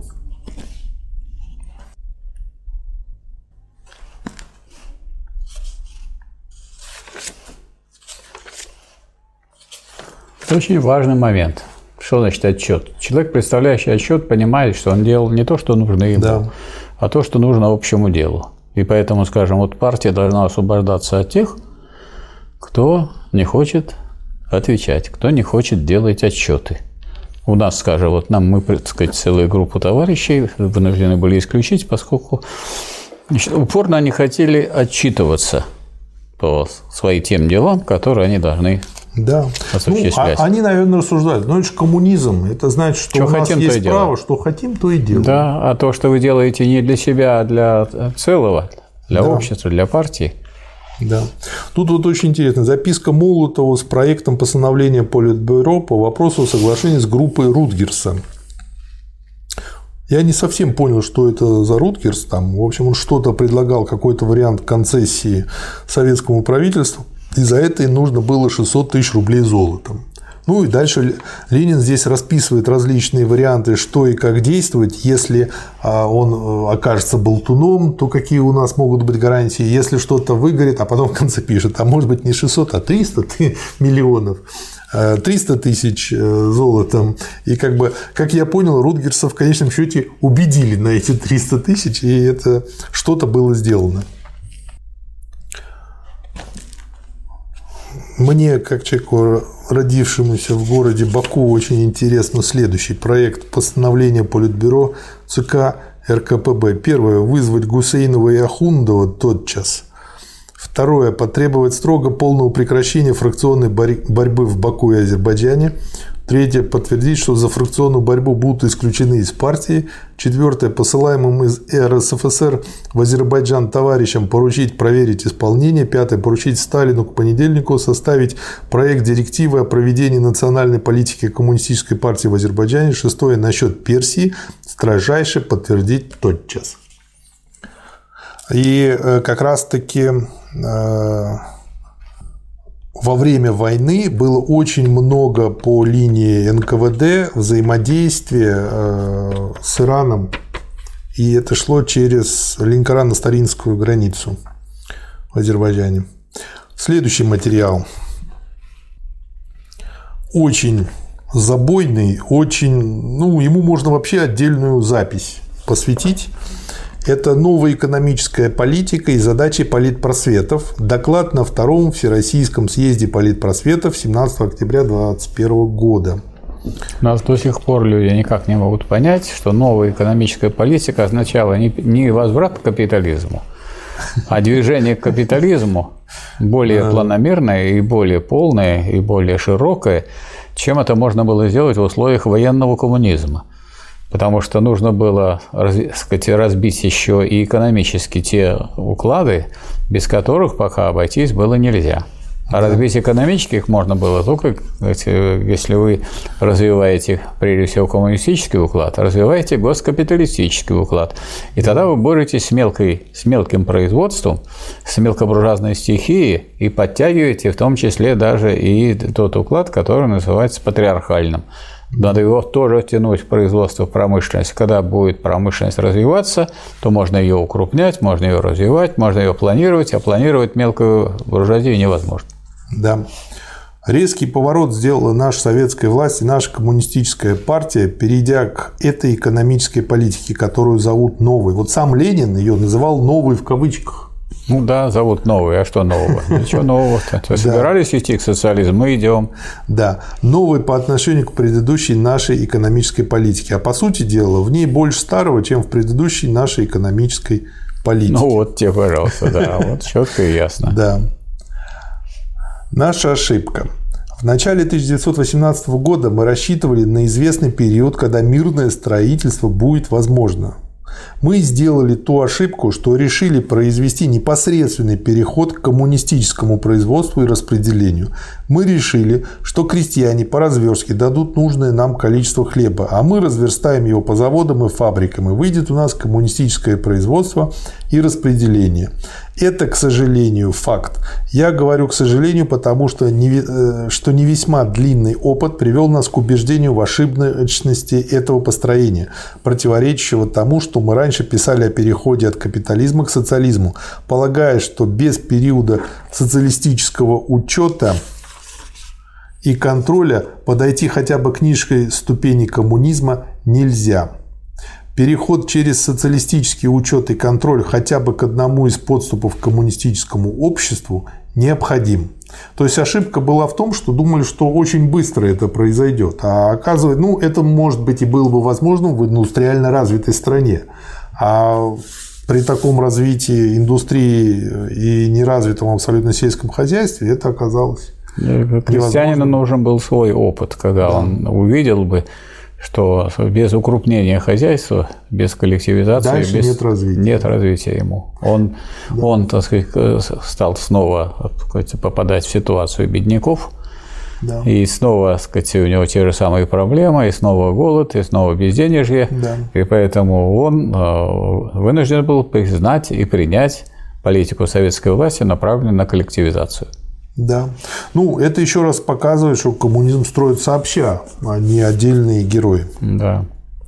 И не по указанию, не по указке да, сверху. Да, и поэтому и нужно было сделать э, пару шагов назад.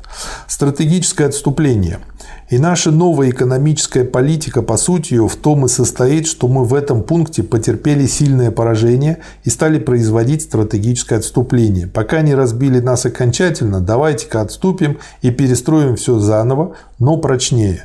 Бывшие один раз битыми, мы начинали наступать медленно, систематически и осторожно. Разверстка в деревне, этот непосредственный коммунистический переход к задачам строительства в городе мешала подъему производительных сил э, и оказалась основной причиной глубокого экономического и политического кризиса, на который мы наткнулись весной 1921 года. Основной вопрос с точки зрения новой экономической политики состоит в том, чтобы скорее суметь воспользоваться создавшимся положением. Новая экономическая политика означает замену разверстки налогом, означает переход к восстановлению капитализма в значительной мере. В какой мере, этого мы не знаем. Концессии заграничными капиталистами, аренда частных капиталистов – это есть прямое восстановление капитализма.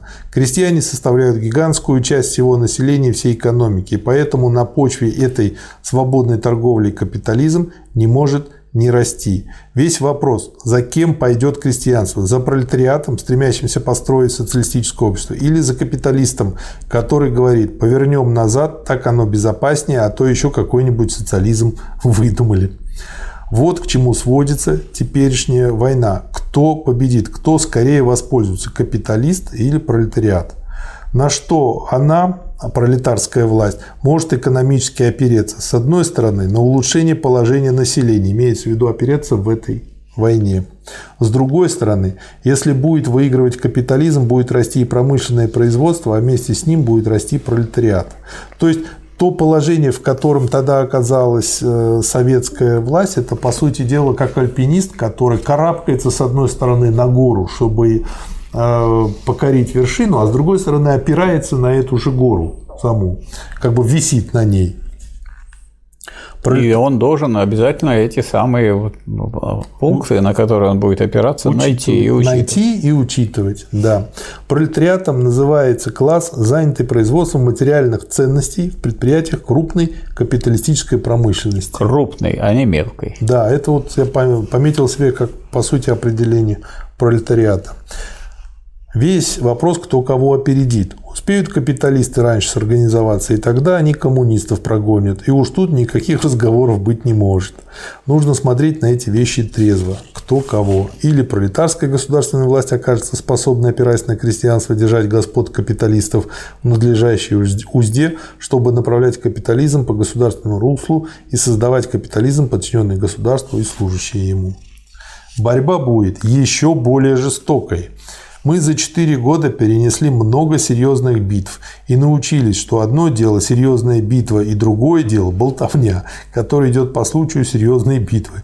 Идет особенно от людей в сторонке сидящих. Нужно от всей этой идеологии, от этой болтовни уметь отвлечься и посмотреть на, суд, на суть дела.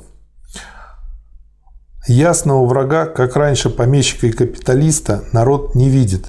Такой ясной картины, что враг уже среди нас, и что этот враг тот же самый, что революция стоит перед такой-то пропастью, на которую все прежние революции натыкались и пятились назад, этого понимания у народа быть не может, потому что он страдает большой темнотой и безграмотностью. Задача нашей партии – развить сознание, что враг среди нас есть анархический капитализм и анархический товарообмен. Ну, то есть рыночный товарообмен. Либо пролетарская организованная власть и передовые рабочие, небольшая часть передовых крестьян эту задачу поймут и сумеют организовать народное движение вокруг себя, и тогда мы выйдем победителями. Либо мы не сумеем это сделать, и тогда неприятель, имеющий больше сил в смысле техники, неминуемо нас побьет. И вот э, ирония состоит судьбы в том, что в 1965 году всю экономику повернули в сторону анархического товарообмена.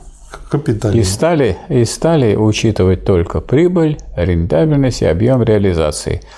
Чем толкнули все к повышению цен – к падению производства в номенклатуре, к сокращению производительности труда или замедлению темпов производительности труда, и получили движение вспять. И поскольку вовремя не остановились, то это движение вспять привело к созданию капитализма вновь в России. Да. Очень интересная дальше идет главка, все в том же материале. А последний ли бой вот. Диктатура пролетариата есть ожесточенная война. Пролетариат победил в одной стране, но остается более слабым в международном масштабе. Он должен всех рабочих и крестьян объединить вокруг себя в том сознании, что война не окончена. Такие войны бывали не раз, но войны государственной, ну, имеется в виду войны обычные, власти против буржуазии своей страны и против соединенной буржуазии всех стран, такой войны не бывало никогда. Опыта у народа в таких войнах быть не могло. Мы его должны создавать сами. И опираться в этом опыте мы можем только на сознании рабочих и крестьян. Вот в чем девиз величайшая трудность этой задачи. А и опыта, как дальше показала история, и опыта э, войны или борьбы с э, теми, кто отрекся от рабочего класса, да. кто предал его, с ревизионистами, с ренегатами, с оппортунистами, этого тоже богатого опыта. Не сказать, было, у, да. у большинства не было, и поэтому мы оказались снова в положении капиталистической поэтому страны. Поэтому и наступили на эти грабли. Дальше очень интересный пункт той же статьи принцип личной заинтересованности и ответственности. Мы говорим, что надо построить всякую крупную отрасль народного хозяйства на личной заинтересованности. Обсуждение сообща, ответственность единолично. От неумения осуществить это начало мы страдаем на каждом шагу. Не пройдя через общее обсуждение, нельзя было ничего начинать. Потому что народ держали десятки и сотни лет под запретом что-нибудь обсуждать, а революция не могла развиваться иначе, как через период всеобщего универсального митингования по всем вопросам. Это создавало во многом путаницу. Это было так э, это было так, это было неизбежно. Но нужно сказать, что это и не опасно, если вовремя научиться отделять от митингования то, что нужно для митингования и что нужно для управления, то тогда мы только сможем добиться высоты положения Советской Республики. Митингуй, но управляй без малейшего колебания. Управляй тверже, чем управлял до тебя капиталист. Дальше. Э, когда будет коммунизм, тогда учение будет мягче. Теперь же я говорю, что учение не может быть не, не может не быть суровым под страхом гибели. Ну, то есть может погибнуть республика. Угу. Следующий пункт тоже в этом же материале. Сумеем ли мы работать на себя? Вот парадоксальное да, название. Ты работал на капиталиста, работал на эксплуататора, и понятно, что работал плохо. Но теперь ты работаешь на себя, на рабоче-крестьянскую власть. Помни, что должен решиться вопрос, умеем ли мы работать на себя, так как иначе, повторяю, наша республика погибнет. Вот эту задачу и решили в сталинское время. Да, да. Устаревшие приемы. Пора, когда надо было политически рисовать великие задачи, прошла, и наступила пора, когда их надо проводить практически. Теперь перед нами задачи культурные, задачи переваривания всего того политического опыта, который должен и может притвориться в жизнь. Задача подъема культуры – одна из самых очередных. Но уже то обстоятельство, что пришлось создать чрезвычайную комиссию по ликвидации безграмотности, доказывает, что мы, люди, как бы это ни выразиться помягче, вроде того, как бы полудикие, Потому что в стране, где не полудикие люди, там стыдно было бы создавать чрезвычайную комиссию по ликвидации безграмотности. Там в школах ликвидируют безграмотность. О том, какая страна была. Самое большое чудо Следующий пункт. Мало того, недостаточно безграмотность ликвидировать, но нужно еще строить советское хозяйство, а при этом на одной грамотности далеко не уедешь. Советские законы очень хороши. А что? А, а кто пользуется этой возможностью? Почти, Почти никто. никто. Вот задачи политпросветчиков. Для борьбы с бюрократизмом, между прочим. Да. Надо, чтобы политпросветы всю свою работу применили к этой цели, а именно борьбе с волокитой и взятками. С безграмотностью бороться должно, но одна грамотность также недостаточно, а нужна та культура, которая учит бороться с волокитой и взятками. Это такая болячка, которую никакими военными победами, никакими политическими преобразованиями нельзя вылечить. Три главных врага. Первый враг – коммунистическое чванство. Воображает, что все задачи свои он может решить коммунистическим декретированием. Ну, это напоминает часто, как Владимир Владимирович говорит, что должно быть. Второй враг – безграмотность. Ну, с этим понятно. Безграмотный человек стоит вне политики, его сначала надо научить азбуке. Без этого не может быть политики, без этого есть только слухи, сплетни, сказки, предрассудки, но не политика. И третий враг – взятка. Тоже понятно, что с этим делать. Разница между задачами военными и культурными. На войне можно победить в несколько месяцев, а культурно победить в такой срок нельзя. По самому существу дела нужен срок более длинный, и надо к этому более длинному сроку приспособиться, рассчитывая свою работу, проявляя наибольшее упорство, настойчивость и систематичность. Но это если брать то, чем мы занимаемся, как бы вместо чтения цитат Ленина имеет смысл читать всего Ленина подряд, систематично, хронологической последовательности. По-моему, очень хороший материал, очень глубокий.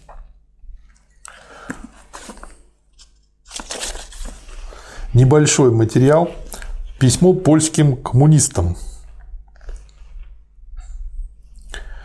В связи с финансовым крахом и бесстыдным ограблением Польши капитала Монтанты наступает практическое разоблачение великодержавных и национальных иллюзий, разоблачение для масс, для рядового рабочего, для рядового мужика, наглядное, осязательное.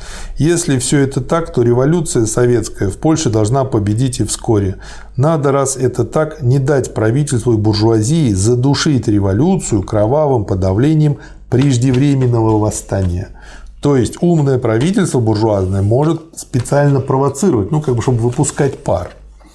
Если 100-300 человек убьет буржуазия, это не загубит дело. Но если она сможет, спровоцировав бойню, убить 10-30 тысяч рабочих, это может сдержать революцию даже и на несколько лет.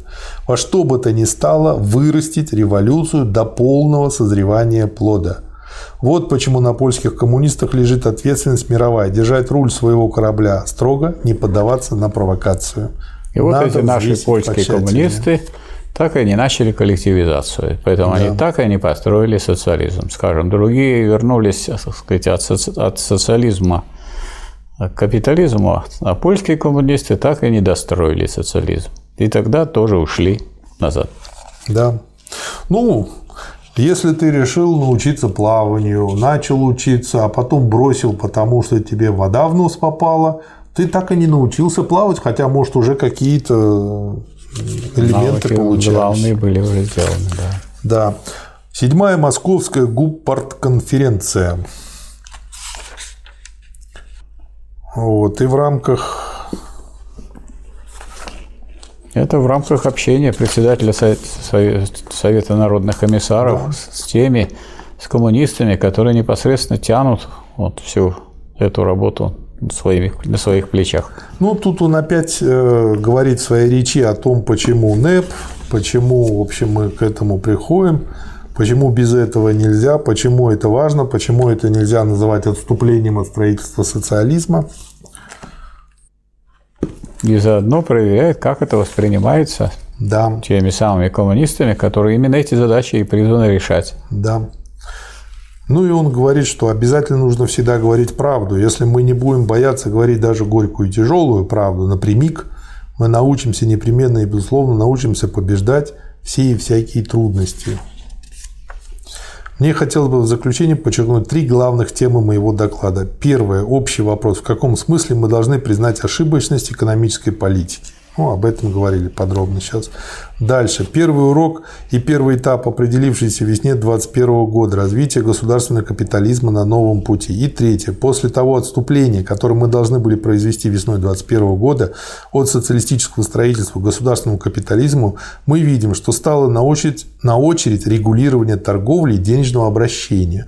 То есть, помимо госкапитализма, нужно еще регулировать торговлю и денежное обращение. Это очень важно. Это не помимо госкапитализма. Гос Госкапитализм это вся включает. Ведь гос да. здесь означает социалистическое государство. Да. Социалистическое государство должно осуществлять учет и контроль. Да. В том числе учет и контроль за деятельностью капиталистов. Потому что угу. капиталистов мы допустили для того, чтобы они развивали производство, а не для того, чтобы они какие-то махинации делали. Да, и нужно это контролировать. А производство Очень необходимо нам для того, чтобы у нас был кадровый рабочий класс и да. для того, чтобы нам было что распределять.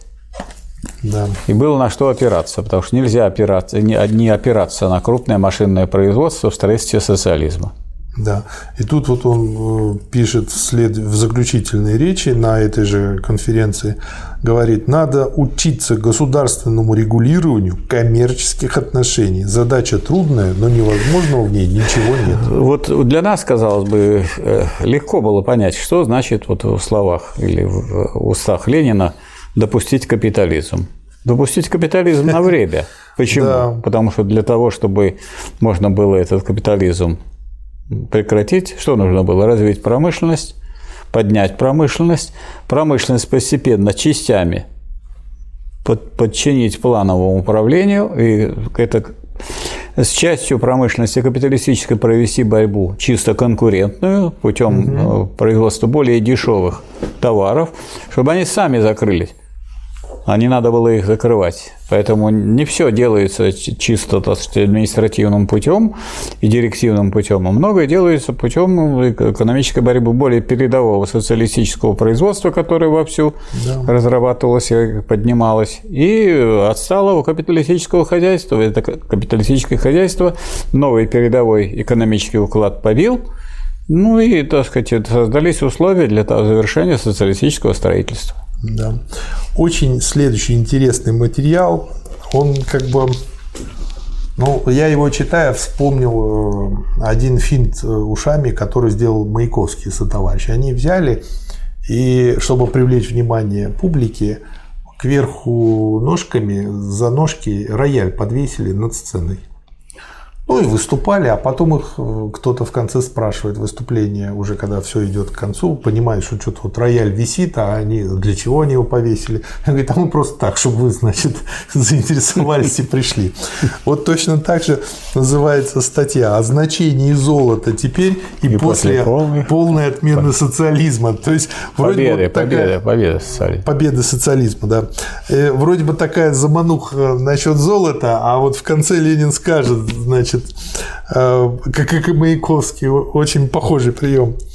Новым в настоящий момент является для нашей революции необходимость прибегнуть к реформистскому, в кавычках, постепенному, осторожно обходному методу действия в коренных вопросах экономического строительства. Эта новизна, в кавычках, вызывает ряд вопросов, недоумений, сомнений и теоретических, и практических. Теоретический вопрос. Как объяснить переход после ряда самых революционных действий к чрезвычайно реформистским действиям на том же поприще при условии общего победоносного хода всей революции в целом? Нет ли тут сдачи позиций, признания краха или чего-то подобного? Враги, конечно, говорят, что есть, начиная от реакционеров полуфеодального типа и кончая меньшевиками и другими рыцарями первых интернационалов. На то они и враги, чтобы выкрикивать заявления подобного рода по всем поводам и без всяких а, поводов. Восстановим крупную промышленность, наладим непосредственный продуктообмен с ее мелким крестьянским земледелием, помогая его обобществлению. Для восстановления крупной промышленности возьмем с крестьян в долг известное количество продовольствия и сырья посредством разверстки. Вот какой план или метод систему проводили мы свыше трех лет, до весны 2021 года. Это был революционный подход к задаче в смысле прямой и полной ломки старого для замены его новым общественно-экономическим укладом. С весны 2021 года иной типа реформистского не ломать старого общественно-экономического уклада торговли, мелкого хозяйства, мелкого предпринимательства, капитализма, а оживлять торговлю, мелкое предпринимательство, капитализм, осторожно и постепенно овладевая или получая им ими или получая возможность подвергать их государственному регулированию лишь в меру их оживления. Совершенно иной подход к задаче. По сравнению с прежним революционным, этот подход реформистский. Не доказывает ли это, что не надо было вообще с революцией начинать, а надо было начать с реформы и ограничиться реформами? Вопросительный знак. Такой вывод делают меньшевики и им подобные. Настоящие революционеры погибнут в смысле не внешнего поражения, а внутреннего провала их дела лишь в том случае, но погибнут наверняка в том случае, если потеряют трезвость и вздумают, будто великая победоносная мировая революция обязательно все и всякие задачи при всяких обстоятельствах и во всяких областях действия может и должна решать революционно.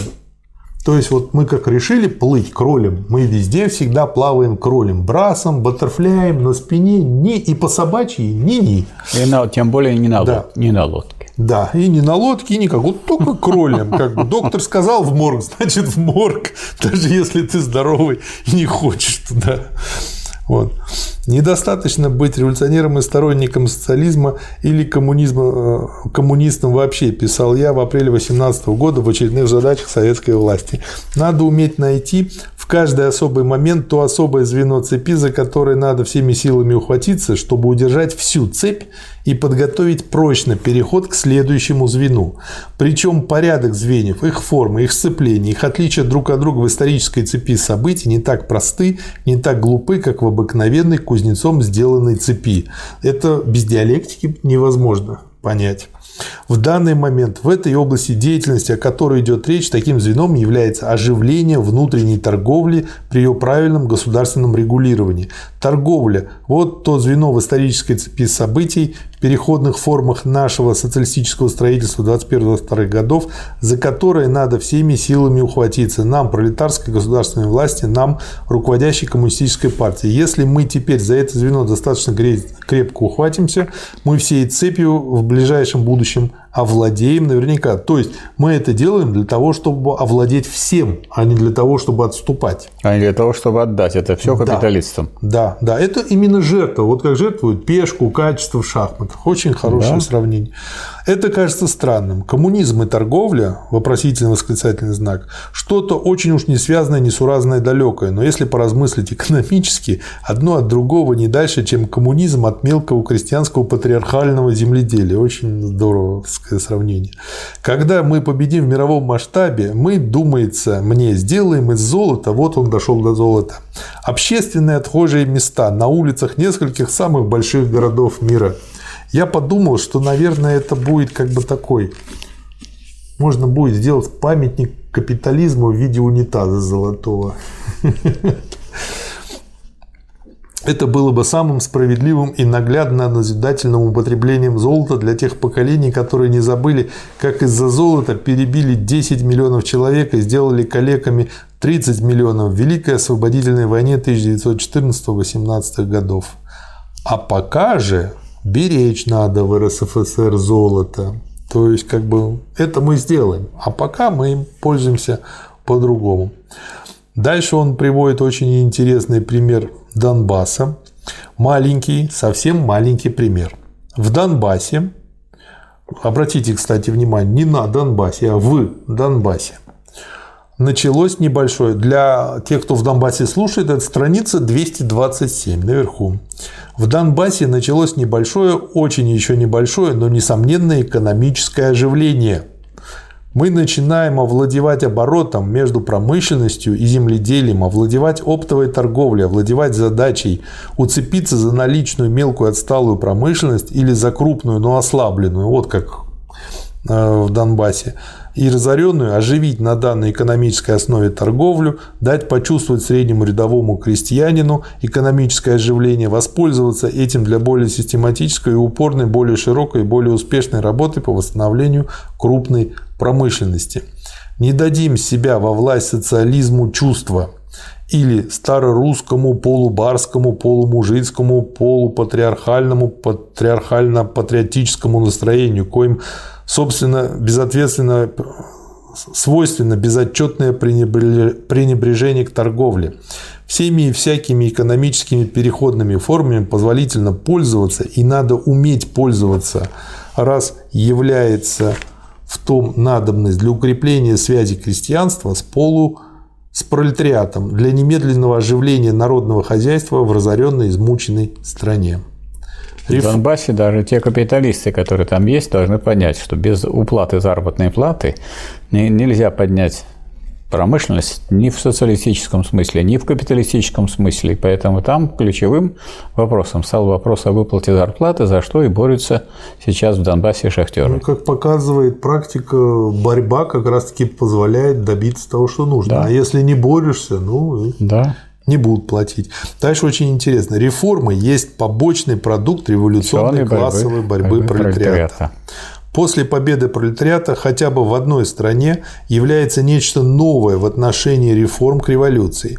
Принципиально дело остается тем же, но по форме является изменение, которого Маркс лично предвидеть не мог. Это вот например, одно из новых, что добавил Ленин. Ну, если завоевана главная, завоевана пролетарская государственная mm власть, значит, можно на каких-то, в каких-то областях, в каких-то моментах сделать уступки для того, чтобы победить в главном. Победить в главном. Да. Но вот люди забывают, они помнят про уступки, mm-hmm. а про то, ради чего это делается и забывают. чем эта уступка измеряется потом, забывают которого Маркс лично предвидеть не мог, но который осознать можно только на почве философии политики марксизма. До победы пролетариата реформы – побочный продукт революционной классовой борьбы. После победы, то есть в каком плане побочный продукт? Пролетариат борется и через реформы выбивает себе все более лучшее положение угу. еще при буржуазии. После победы они, будучи в международном масштабе тем же самым побочным продуктом, являются для страны, в которой победа одержана, кроме того, необходимой законной передышкой в тех случаях, когда сил заведомо после максимальнейшего их напряжения не хватает для революционного выполнения такого-то или такого-то перехода. Это Значит, вот если- очень хорошая добавка. Если уже у пролетариата власть, значит, что такое реформа? Это изменение формы. Да. Значит, изменение, оставить. изменение Да. формы, а содержание состоит в наступлении на капитал и в строительстве социализма. Да. Я тут для себя отметил некоторые, тут очень много небольшого материала, краткие, но информативные материалы. Вот. Сейчас какие-то из них зачитаю. О взаимоотношениях партийных и судебно-следственных органов. Записки Молотову. Тут, значит, много записок Молотову. Ну, например, усилить судебную ответственность коммунистов.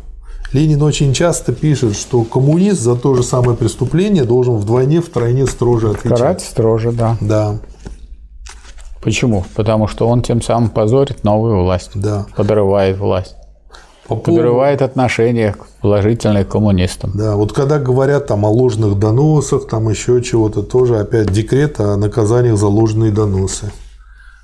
Боролись с этим.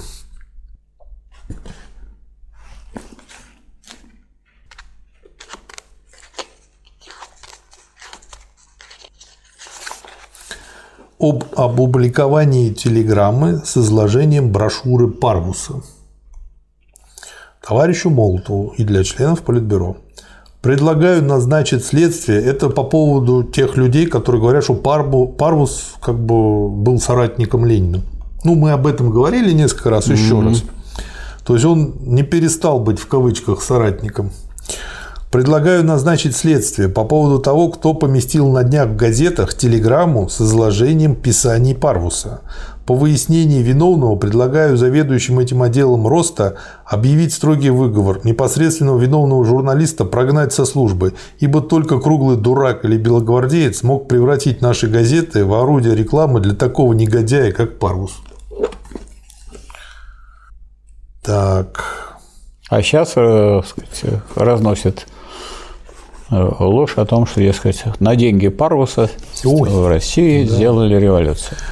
Следующий материал, как бы, кто не читал Аверченко шутку мецената, очень рекомендую почитать.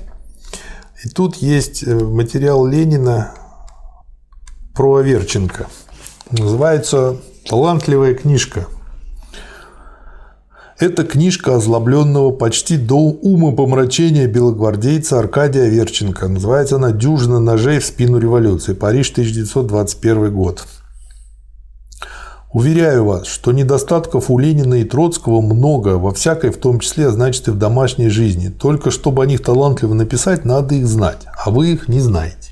А он там, значит, э, описывает э, всякие недостатки Ленина, Троцкого и всего остального. В общем, выдумывает что-то и смеется над этим. Зато вот как бы многие люди на этом бы и закончили общение с Аверченко, а дальше что Ленин пишет. Зато большая, большая часть книжки посвящена темам, которые Аверченко великолепно знает. Пережил, передумал, перечувствовал и с поразительным талантом изображены впечатления и настроения представителя старой, помещичьей и фабриканской, богатой, объевшейся и объедавшейся России.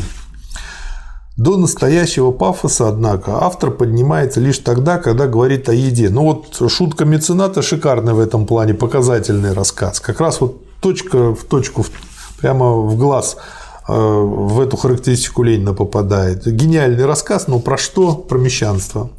Такого бездельника мещанствующего. До настоящего пафоса, однако, автор поднимается лишь тогда, когда говорит о еде. Как ели богатые люди в старой России, как закусывали в Петрограде. Нет, не в Петрограде, а в Петербурге. За 14 с полтиной и за 50 рублей и так далее. Автор описывает это прямо, со сладострастием. Вот это он знает, вот это он пережил и перечувствовал. Вот тут он уже ошибки не допустит. Дальше он, значит, э, анализирует его рассказ, который называется «Осколки разбитого вдребезги». И там, значит, два старичка вспоминают старое. Петербургские закаты, улицы, театры. Конечно, еду в Медведе, в Вене, в Малом Ярославце, так ресторан назывался, и так далее. И воспоминания прерываются восклицание. Что мы им сделали? Кому мы мешали? Чем им мешало все это? За что они Россию так? Аркадию Аверченко не понять за что. Рабочие и крестьяне понимают, видимо, без труда и не нуждаются в пояснениях. Дальше ленинское резюме. Некоторые рассказы, по-моему, заслуживают перепечатки. Талант надо поощрять. Следующий материал, очень короткий, на одну страницу, в экономическую комиссию СНК. Каменеву, копия Хинчуку. Вчера СНК передал вашу комиссию вопрос о договоре со Штейнбергом.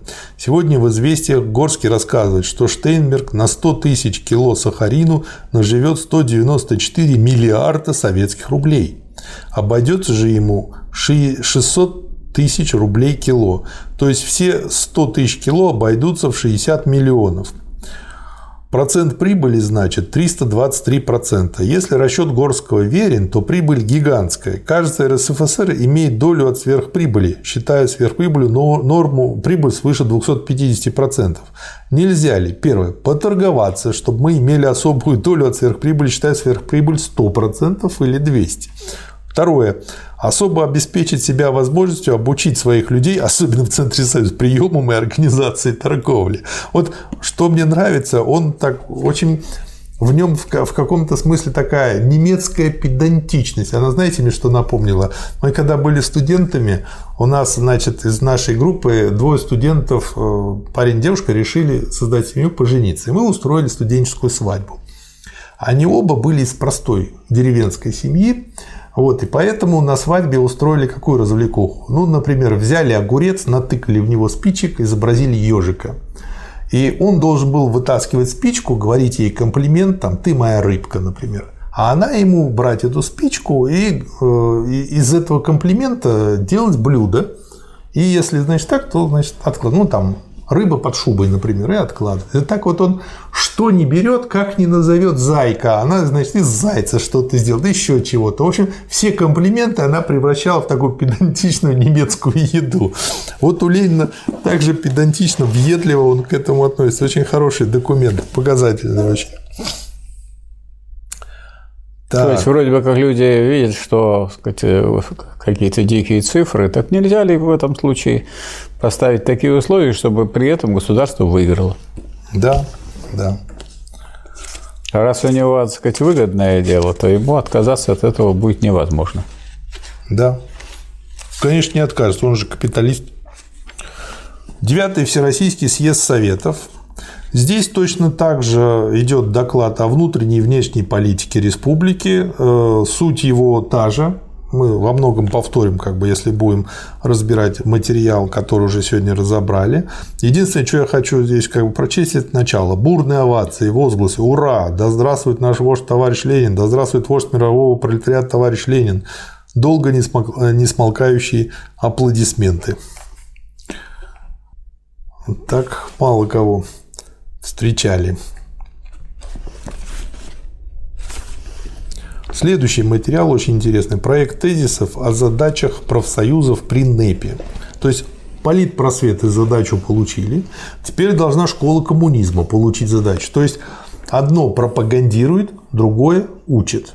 Одно и контролирует, да, а другое тоже э, как бы организовывает.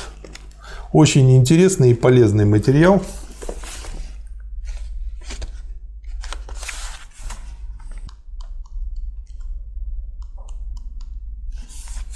Хотя и небольшой. Проект тезисов о роли и задачах профсоюзов в условиях новой экономической политики. Пленум рассматривал вопрос о роли и задачах профсоюзов в связи с новой экономической политикой. Были заслужены доклады товарищев Рудзутака, Андреева, Шляпникова. Если помните, то как бы а, мы говорили о Рудзутаке, о том, какой хороший материал он сделал, и Ленин это тоже отмечал, в отличие от Андреева и Шляпникова. Намеченный доклад Лутовинова не был заслушан лишь потому, что не удалось своевременно вызвать докладчика. После обмена мнений было поставлено сдать первоначальные наброски тезисов товарища Рудзутака и Андреева в комиссию из этих двух товарищей с добавлением Ленина. И этой комиссии было поручено выработать проект тезисов, подлежащих внесению на утверждение в Политбюро. И вот эти тезисы – это как раз переработка того, что было. То есть это говорит о том, что это коллективное творчество. И это очень важно при построении коммунизма. Одной из самых главных задач профсоюзов является отныне всесторонняя всемирная защита классовых интересов пролетариата в его борьбе с капиталом. И он говорит, поскольку у нас здесь государственный капитализм остается, то вот эта задача-то она тоже остается Конечно. у профсоюзов. Возврат идет к добровольному членству, чтобы не записывали всех в профсоюз. Пролетарское государство должно поощрять профобъединение рабочих в отношении как правовом, так и материальном. Но никаких прав не должно быть у профсоюзов без обязанностей. профсоюзы и управление предприятием, о том, что вводится принцип единоличия, и поэтому профсоюзы в этом плане уходят от непосредственного управления предприятием. Но это не означает, что они не принимают участие в принципиальном, в выработке общих принципов и решений да. и в обсуждении. Да. Ну и после этого дальше идут просто по пунктам роли и участия профсоюзов в хозе госорганов пролетарского государства. И дальше здесь это все расписывается. Неизбежна катастрофа нашего социалистического строительства, если неправильно построен, построен или неправильно работает передаточный механизм от компартии к массам, профсоюзы. То есть вот их роль, и поэтому это очень важно сделать действительно верно. Потом он описывает кучу противоречий в самом положении профсоюзов при диктатуре пролетариата и об источнике этих противоречий. Ну, например, с одной стороны, главный метод действия убеждения, воспитания, с другой, они не могут отказаться как участники госвласти от принуждения, поскольку они являются частью этой власти. С одной стороны, главная задача – защита интересов трудящихся, с другой стороны, не могут отказаться и от нажима. Да. И вот э, как бы эту, эти противоречия не случайны, и дальше он их много других перечисляет, и неустранимы в течение ряда десятилетий. Ну, это переходный период. Да. Раз переходный период да. такой, и переходное положение. И дальше вот он, смотрите, как хорошо пишет. Ибо, во-первых, это противоречие свойственны всякой школе. Ну, правильно. Школьника, с одной стороны, нужно убеждать, а с другой стороны и принуждать когда-то. Убедить, но и принудить. Да. А профсоюзы – это школа коммунизма. Профсоюзы и спецы. Дальше описывает тот случай, когда а, одни спецы были, один специалист там покончил жизнь самоубийством, с другими тоже был какой-то скандал. Вот, и что нужно в этом разобраться и больше ни в коей мере такое не допускать. Это категорически неверная политика и Компартия, и совучреждения, ведущие культурно-просветительную работу, и все коммунисты среди профсоюзов должны поэтому обратить гораздо больше внимания на идейную работу с мелкобуржуазными влияниями, течениями уклонами среди профсоюзов. Тем более, что новая экономическая политика не может не вести к известному усилению капитализма. Противовес этому в виде усиления борьбы с мелкобуржуазными влияниями на рабочий класс настоятельно необходим. Ну и дальше еще дополнительная записка по поводу вот этого возмутительного дела, которое привело к самоубийству и конфликту со спецами. Он пишет, что осветить это возмутительное дело правде и известием в ряде энергичных статей дело возмутительное, надо бить в большие колокола. То есть можем потерять очень многое. Ну и всякие, так сказать, меры, которые Ленин предлагал, они потому делаются гласными, чтобы лучше научить на одном примере, чем 10 раз повторить те, те же самые меры, или 20 раз, или 30 раз. А лучше научить, и чтобы люди извлекли урок и не повторяли. Да. Очень интересный цикл значит, писем о перестройке работы СНК, СТО и малого СНК под заголовок «Письма Цурюпи». Это как раз тот Цурупа, которого один меньшевик хотел отодвинуть от власти. Вот, э, как он распоряжается. Цурупа очень толковый, овощей. работящий да. работник. Да. Вот, а тут вот видно из э, писем, насколько действительно серьезный человек и как Ленин его ценил. Ну и дальше он тут просто описывает, э, это как бы половина полемики, потому что мы не можем прочесть ответные письма Цурюпа, и Ленин как бы на письма Цурюпа тоже пишет комментарии. Да и тут э, как бы видно, что у них идет очень такая серьезная дискуссия, э, как раз организовывать работу СНК, СТО, малого СНК, как бороться с безобразным обилием комиссий, э, э, бюрократизмом, который возникает, что с этим делать. В общем, очень такой эмоциональный идет разбор.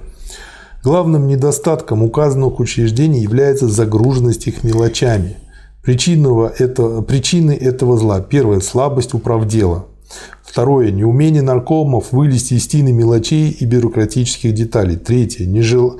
Желание наркомов, а еще более подталкивающих их бюрократов ведомства, свалить себя ответственность на СНК. Четвертое. Последнее и главное. Отсутствие у ответственных работников сознания того, что на очередь дня встала теперь борьба с бумажным морем, недоверие к нему и к вечным реорганизациям, что первоочередная задача момента не декреты, не реорганизация, а подбор людей. Дальше вот Ленин как раз-таки описывает, э, говорит, что нужно делать. Первое – подбор людей. Второе – установление индивидуальной ответственности. И проверка. Вот, и проверка фактической работы. Это как раз-таки вот те три кита, на которых любой эффективный руководитель держится. Недоверие к декретам, к учреждениям, к реорганизациям и к сановникам, особенно из коммунистов. Борьба с тиной бюрократизма и волокиты, проверкой людей и проверкой фактической работы, беспощадное изгнание лишних чиновников, сокращение штатов, смещение коммунистов, не учащихся делу управления всерьез. Такова должна быть линия наркомов, СНКома, его председателя и замов. Дальше тут э, много материалов по Генуэзской конференции. Задачи сейчас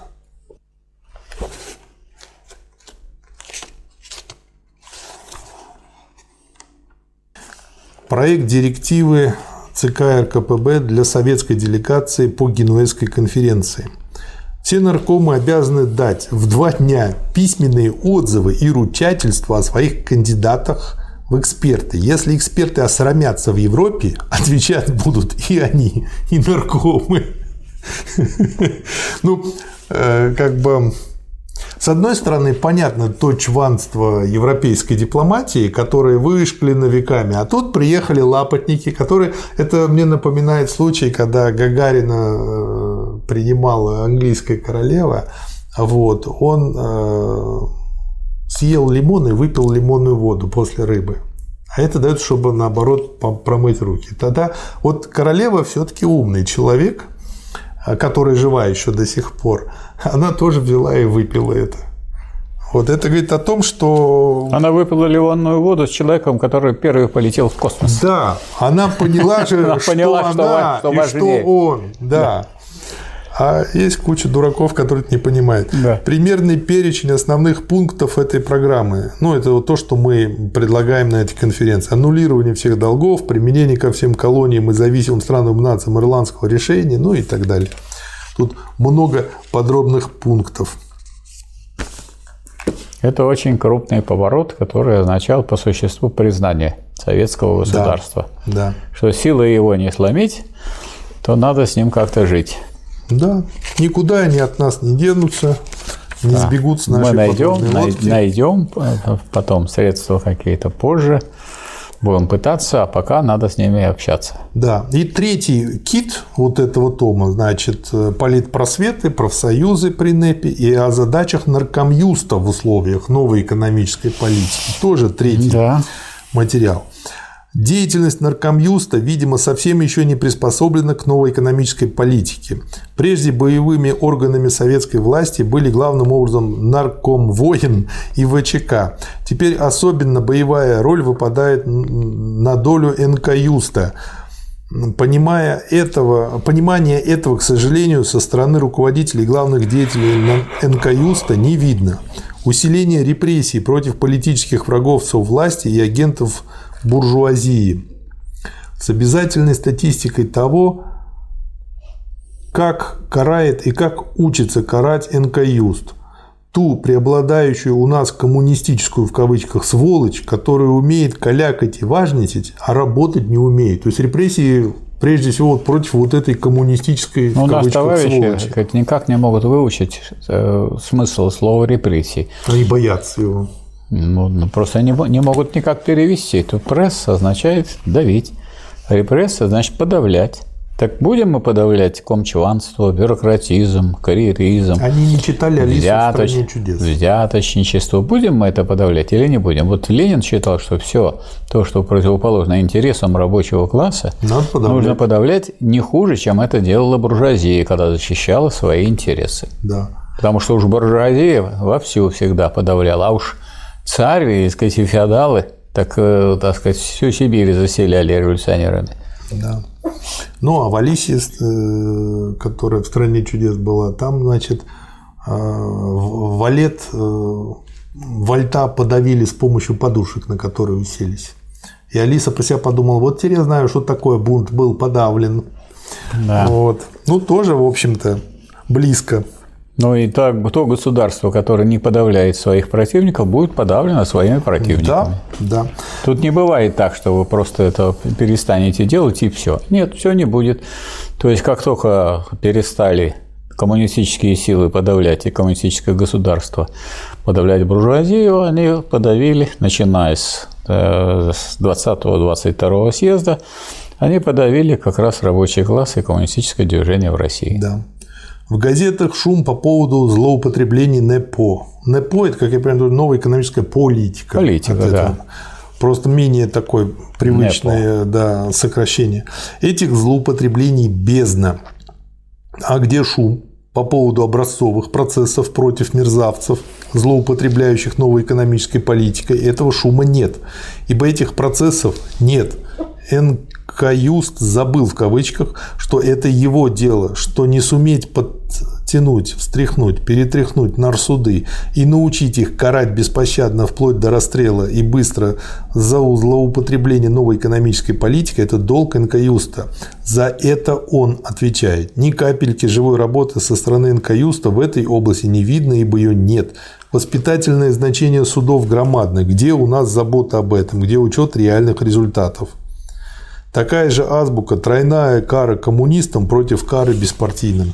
Ну и дальше он разбирает этот НКЮС по полочкам и дает свои рекомендации, что и как делать. Ну и в других случаях Ленин писал, что, что недопустимо, когда партия защищает своих мерзавцев. Да, да, соответственно, он это в первую очередь против таких коммунистических мерзавцев имел в виду. Как назовем том? Выпуск, точнее, Михаил Васильевич. Глубоко научно проработанная политика. Или просто научно проработанная политика. Потому что так мог Ленин поступать и однозначно писать, угу. Потому что он это все сделал, как говорится, в предыдущее это время. выводится из того, да, что все выводится из теории вообще говоря, из теории, которая относится вообще к пониманию того, как развивается сельское хозяйство, какая промышленность в России, как развивалась революция, какие политические партии. Может быть, э, научная политика построения социализма или научная политика переходного периода? Научно выверенный приступ по построению социализма. Это, это длинно, надо одно слово сократить. Научный подход к построению социализма. Можно так, научный подход к построению социализма, хорошо. Длинновато угу. немножко получается. Ну, да. Ну, что поделать, уместим. Можно к социалистическому строительству. Но это еще длин, длиннее. Это не длиннее. Научный есть... подход к социалистическому строительству. Это еще длиннее. Ну, или к построению социализма, что было, что пол. Ну, ладно. В общем, выберу одно из двух. Да. Хорошо. Спасибо, Михаил Но я думаю, что научный, да, или обоснованный. Научный. Научный, научный лучше. Все, это все написано, все продумано, так сказать, ссылаются на, так сказать, все-таки угу. на эту теорию, да? Да. Научный подход. Или реализация теории строительства социализма. Не, не нравится реализация теории как не по-русски. Научный подход более по-русски. Но научный подход у Ленина. Да. Он не просто так, он не выдумывает, что ему придет, что он начальник, что он первое лицо. Он никогда не выдумывал. Не выдумывал. Поэтому у него и получилось. Вот он не выдумывал, а он вы, выводил. Да. Он выводил. Выводил практические рекомендации из теоретических соображений. А теоретические соображения связаны были с глубочайшим изучением теории. Да. Научный подход к построению социализма. Да, научный подход у Ленина был. Научный. Да. Спасибо, Михаил Васильевич. И он продолжит все у Сталина в целом. Хорошо. Спасибо, товарищ. Спасибо.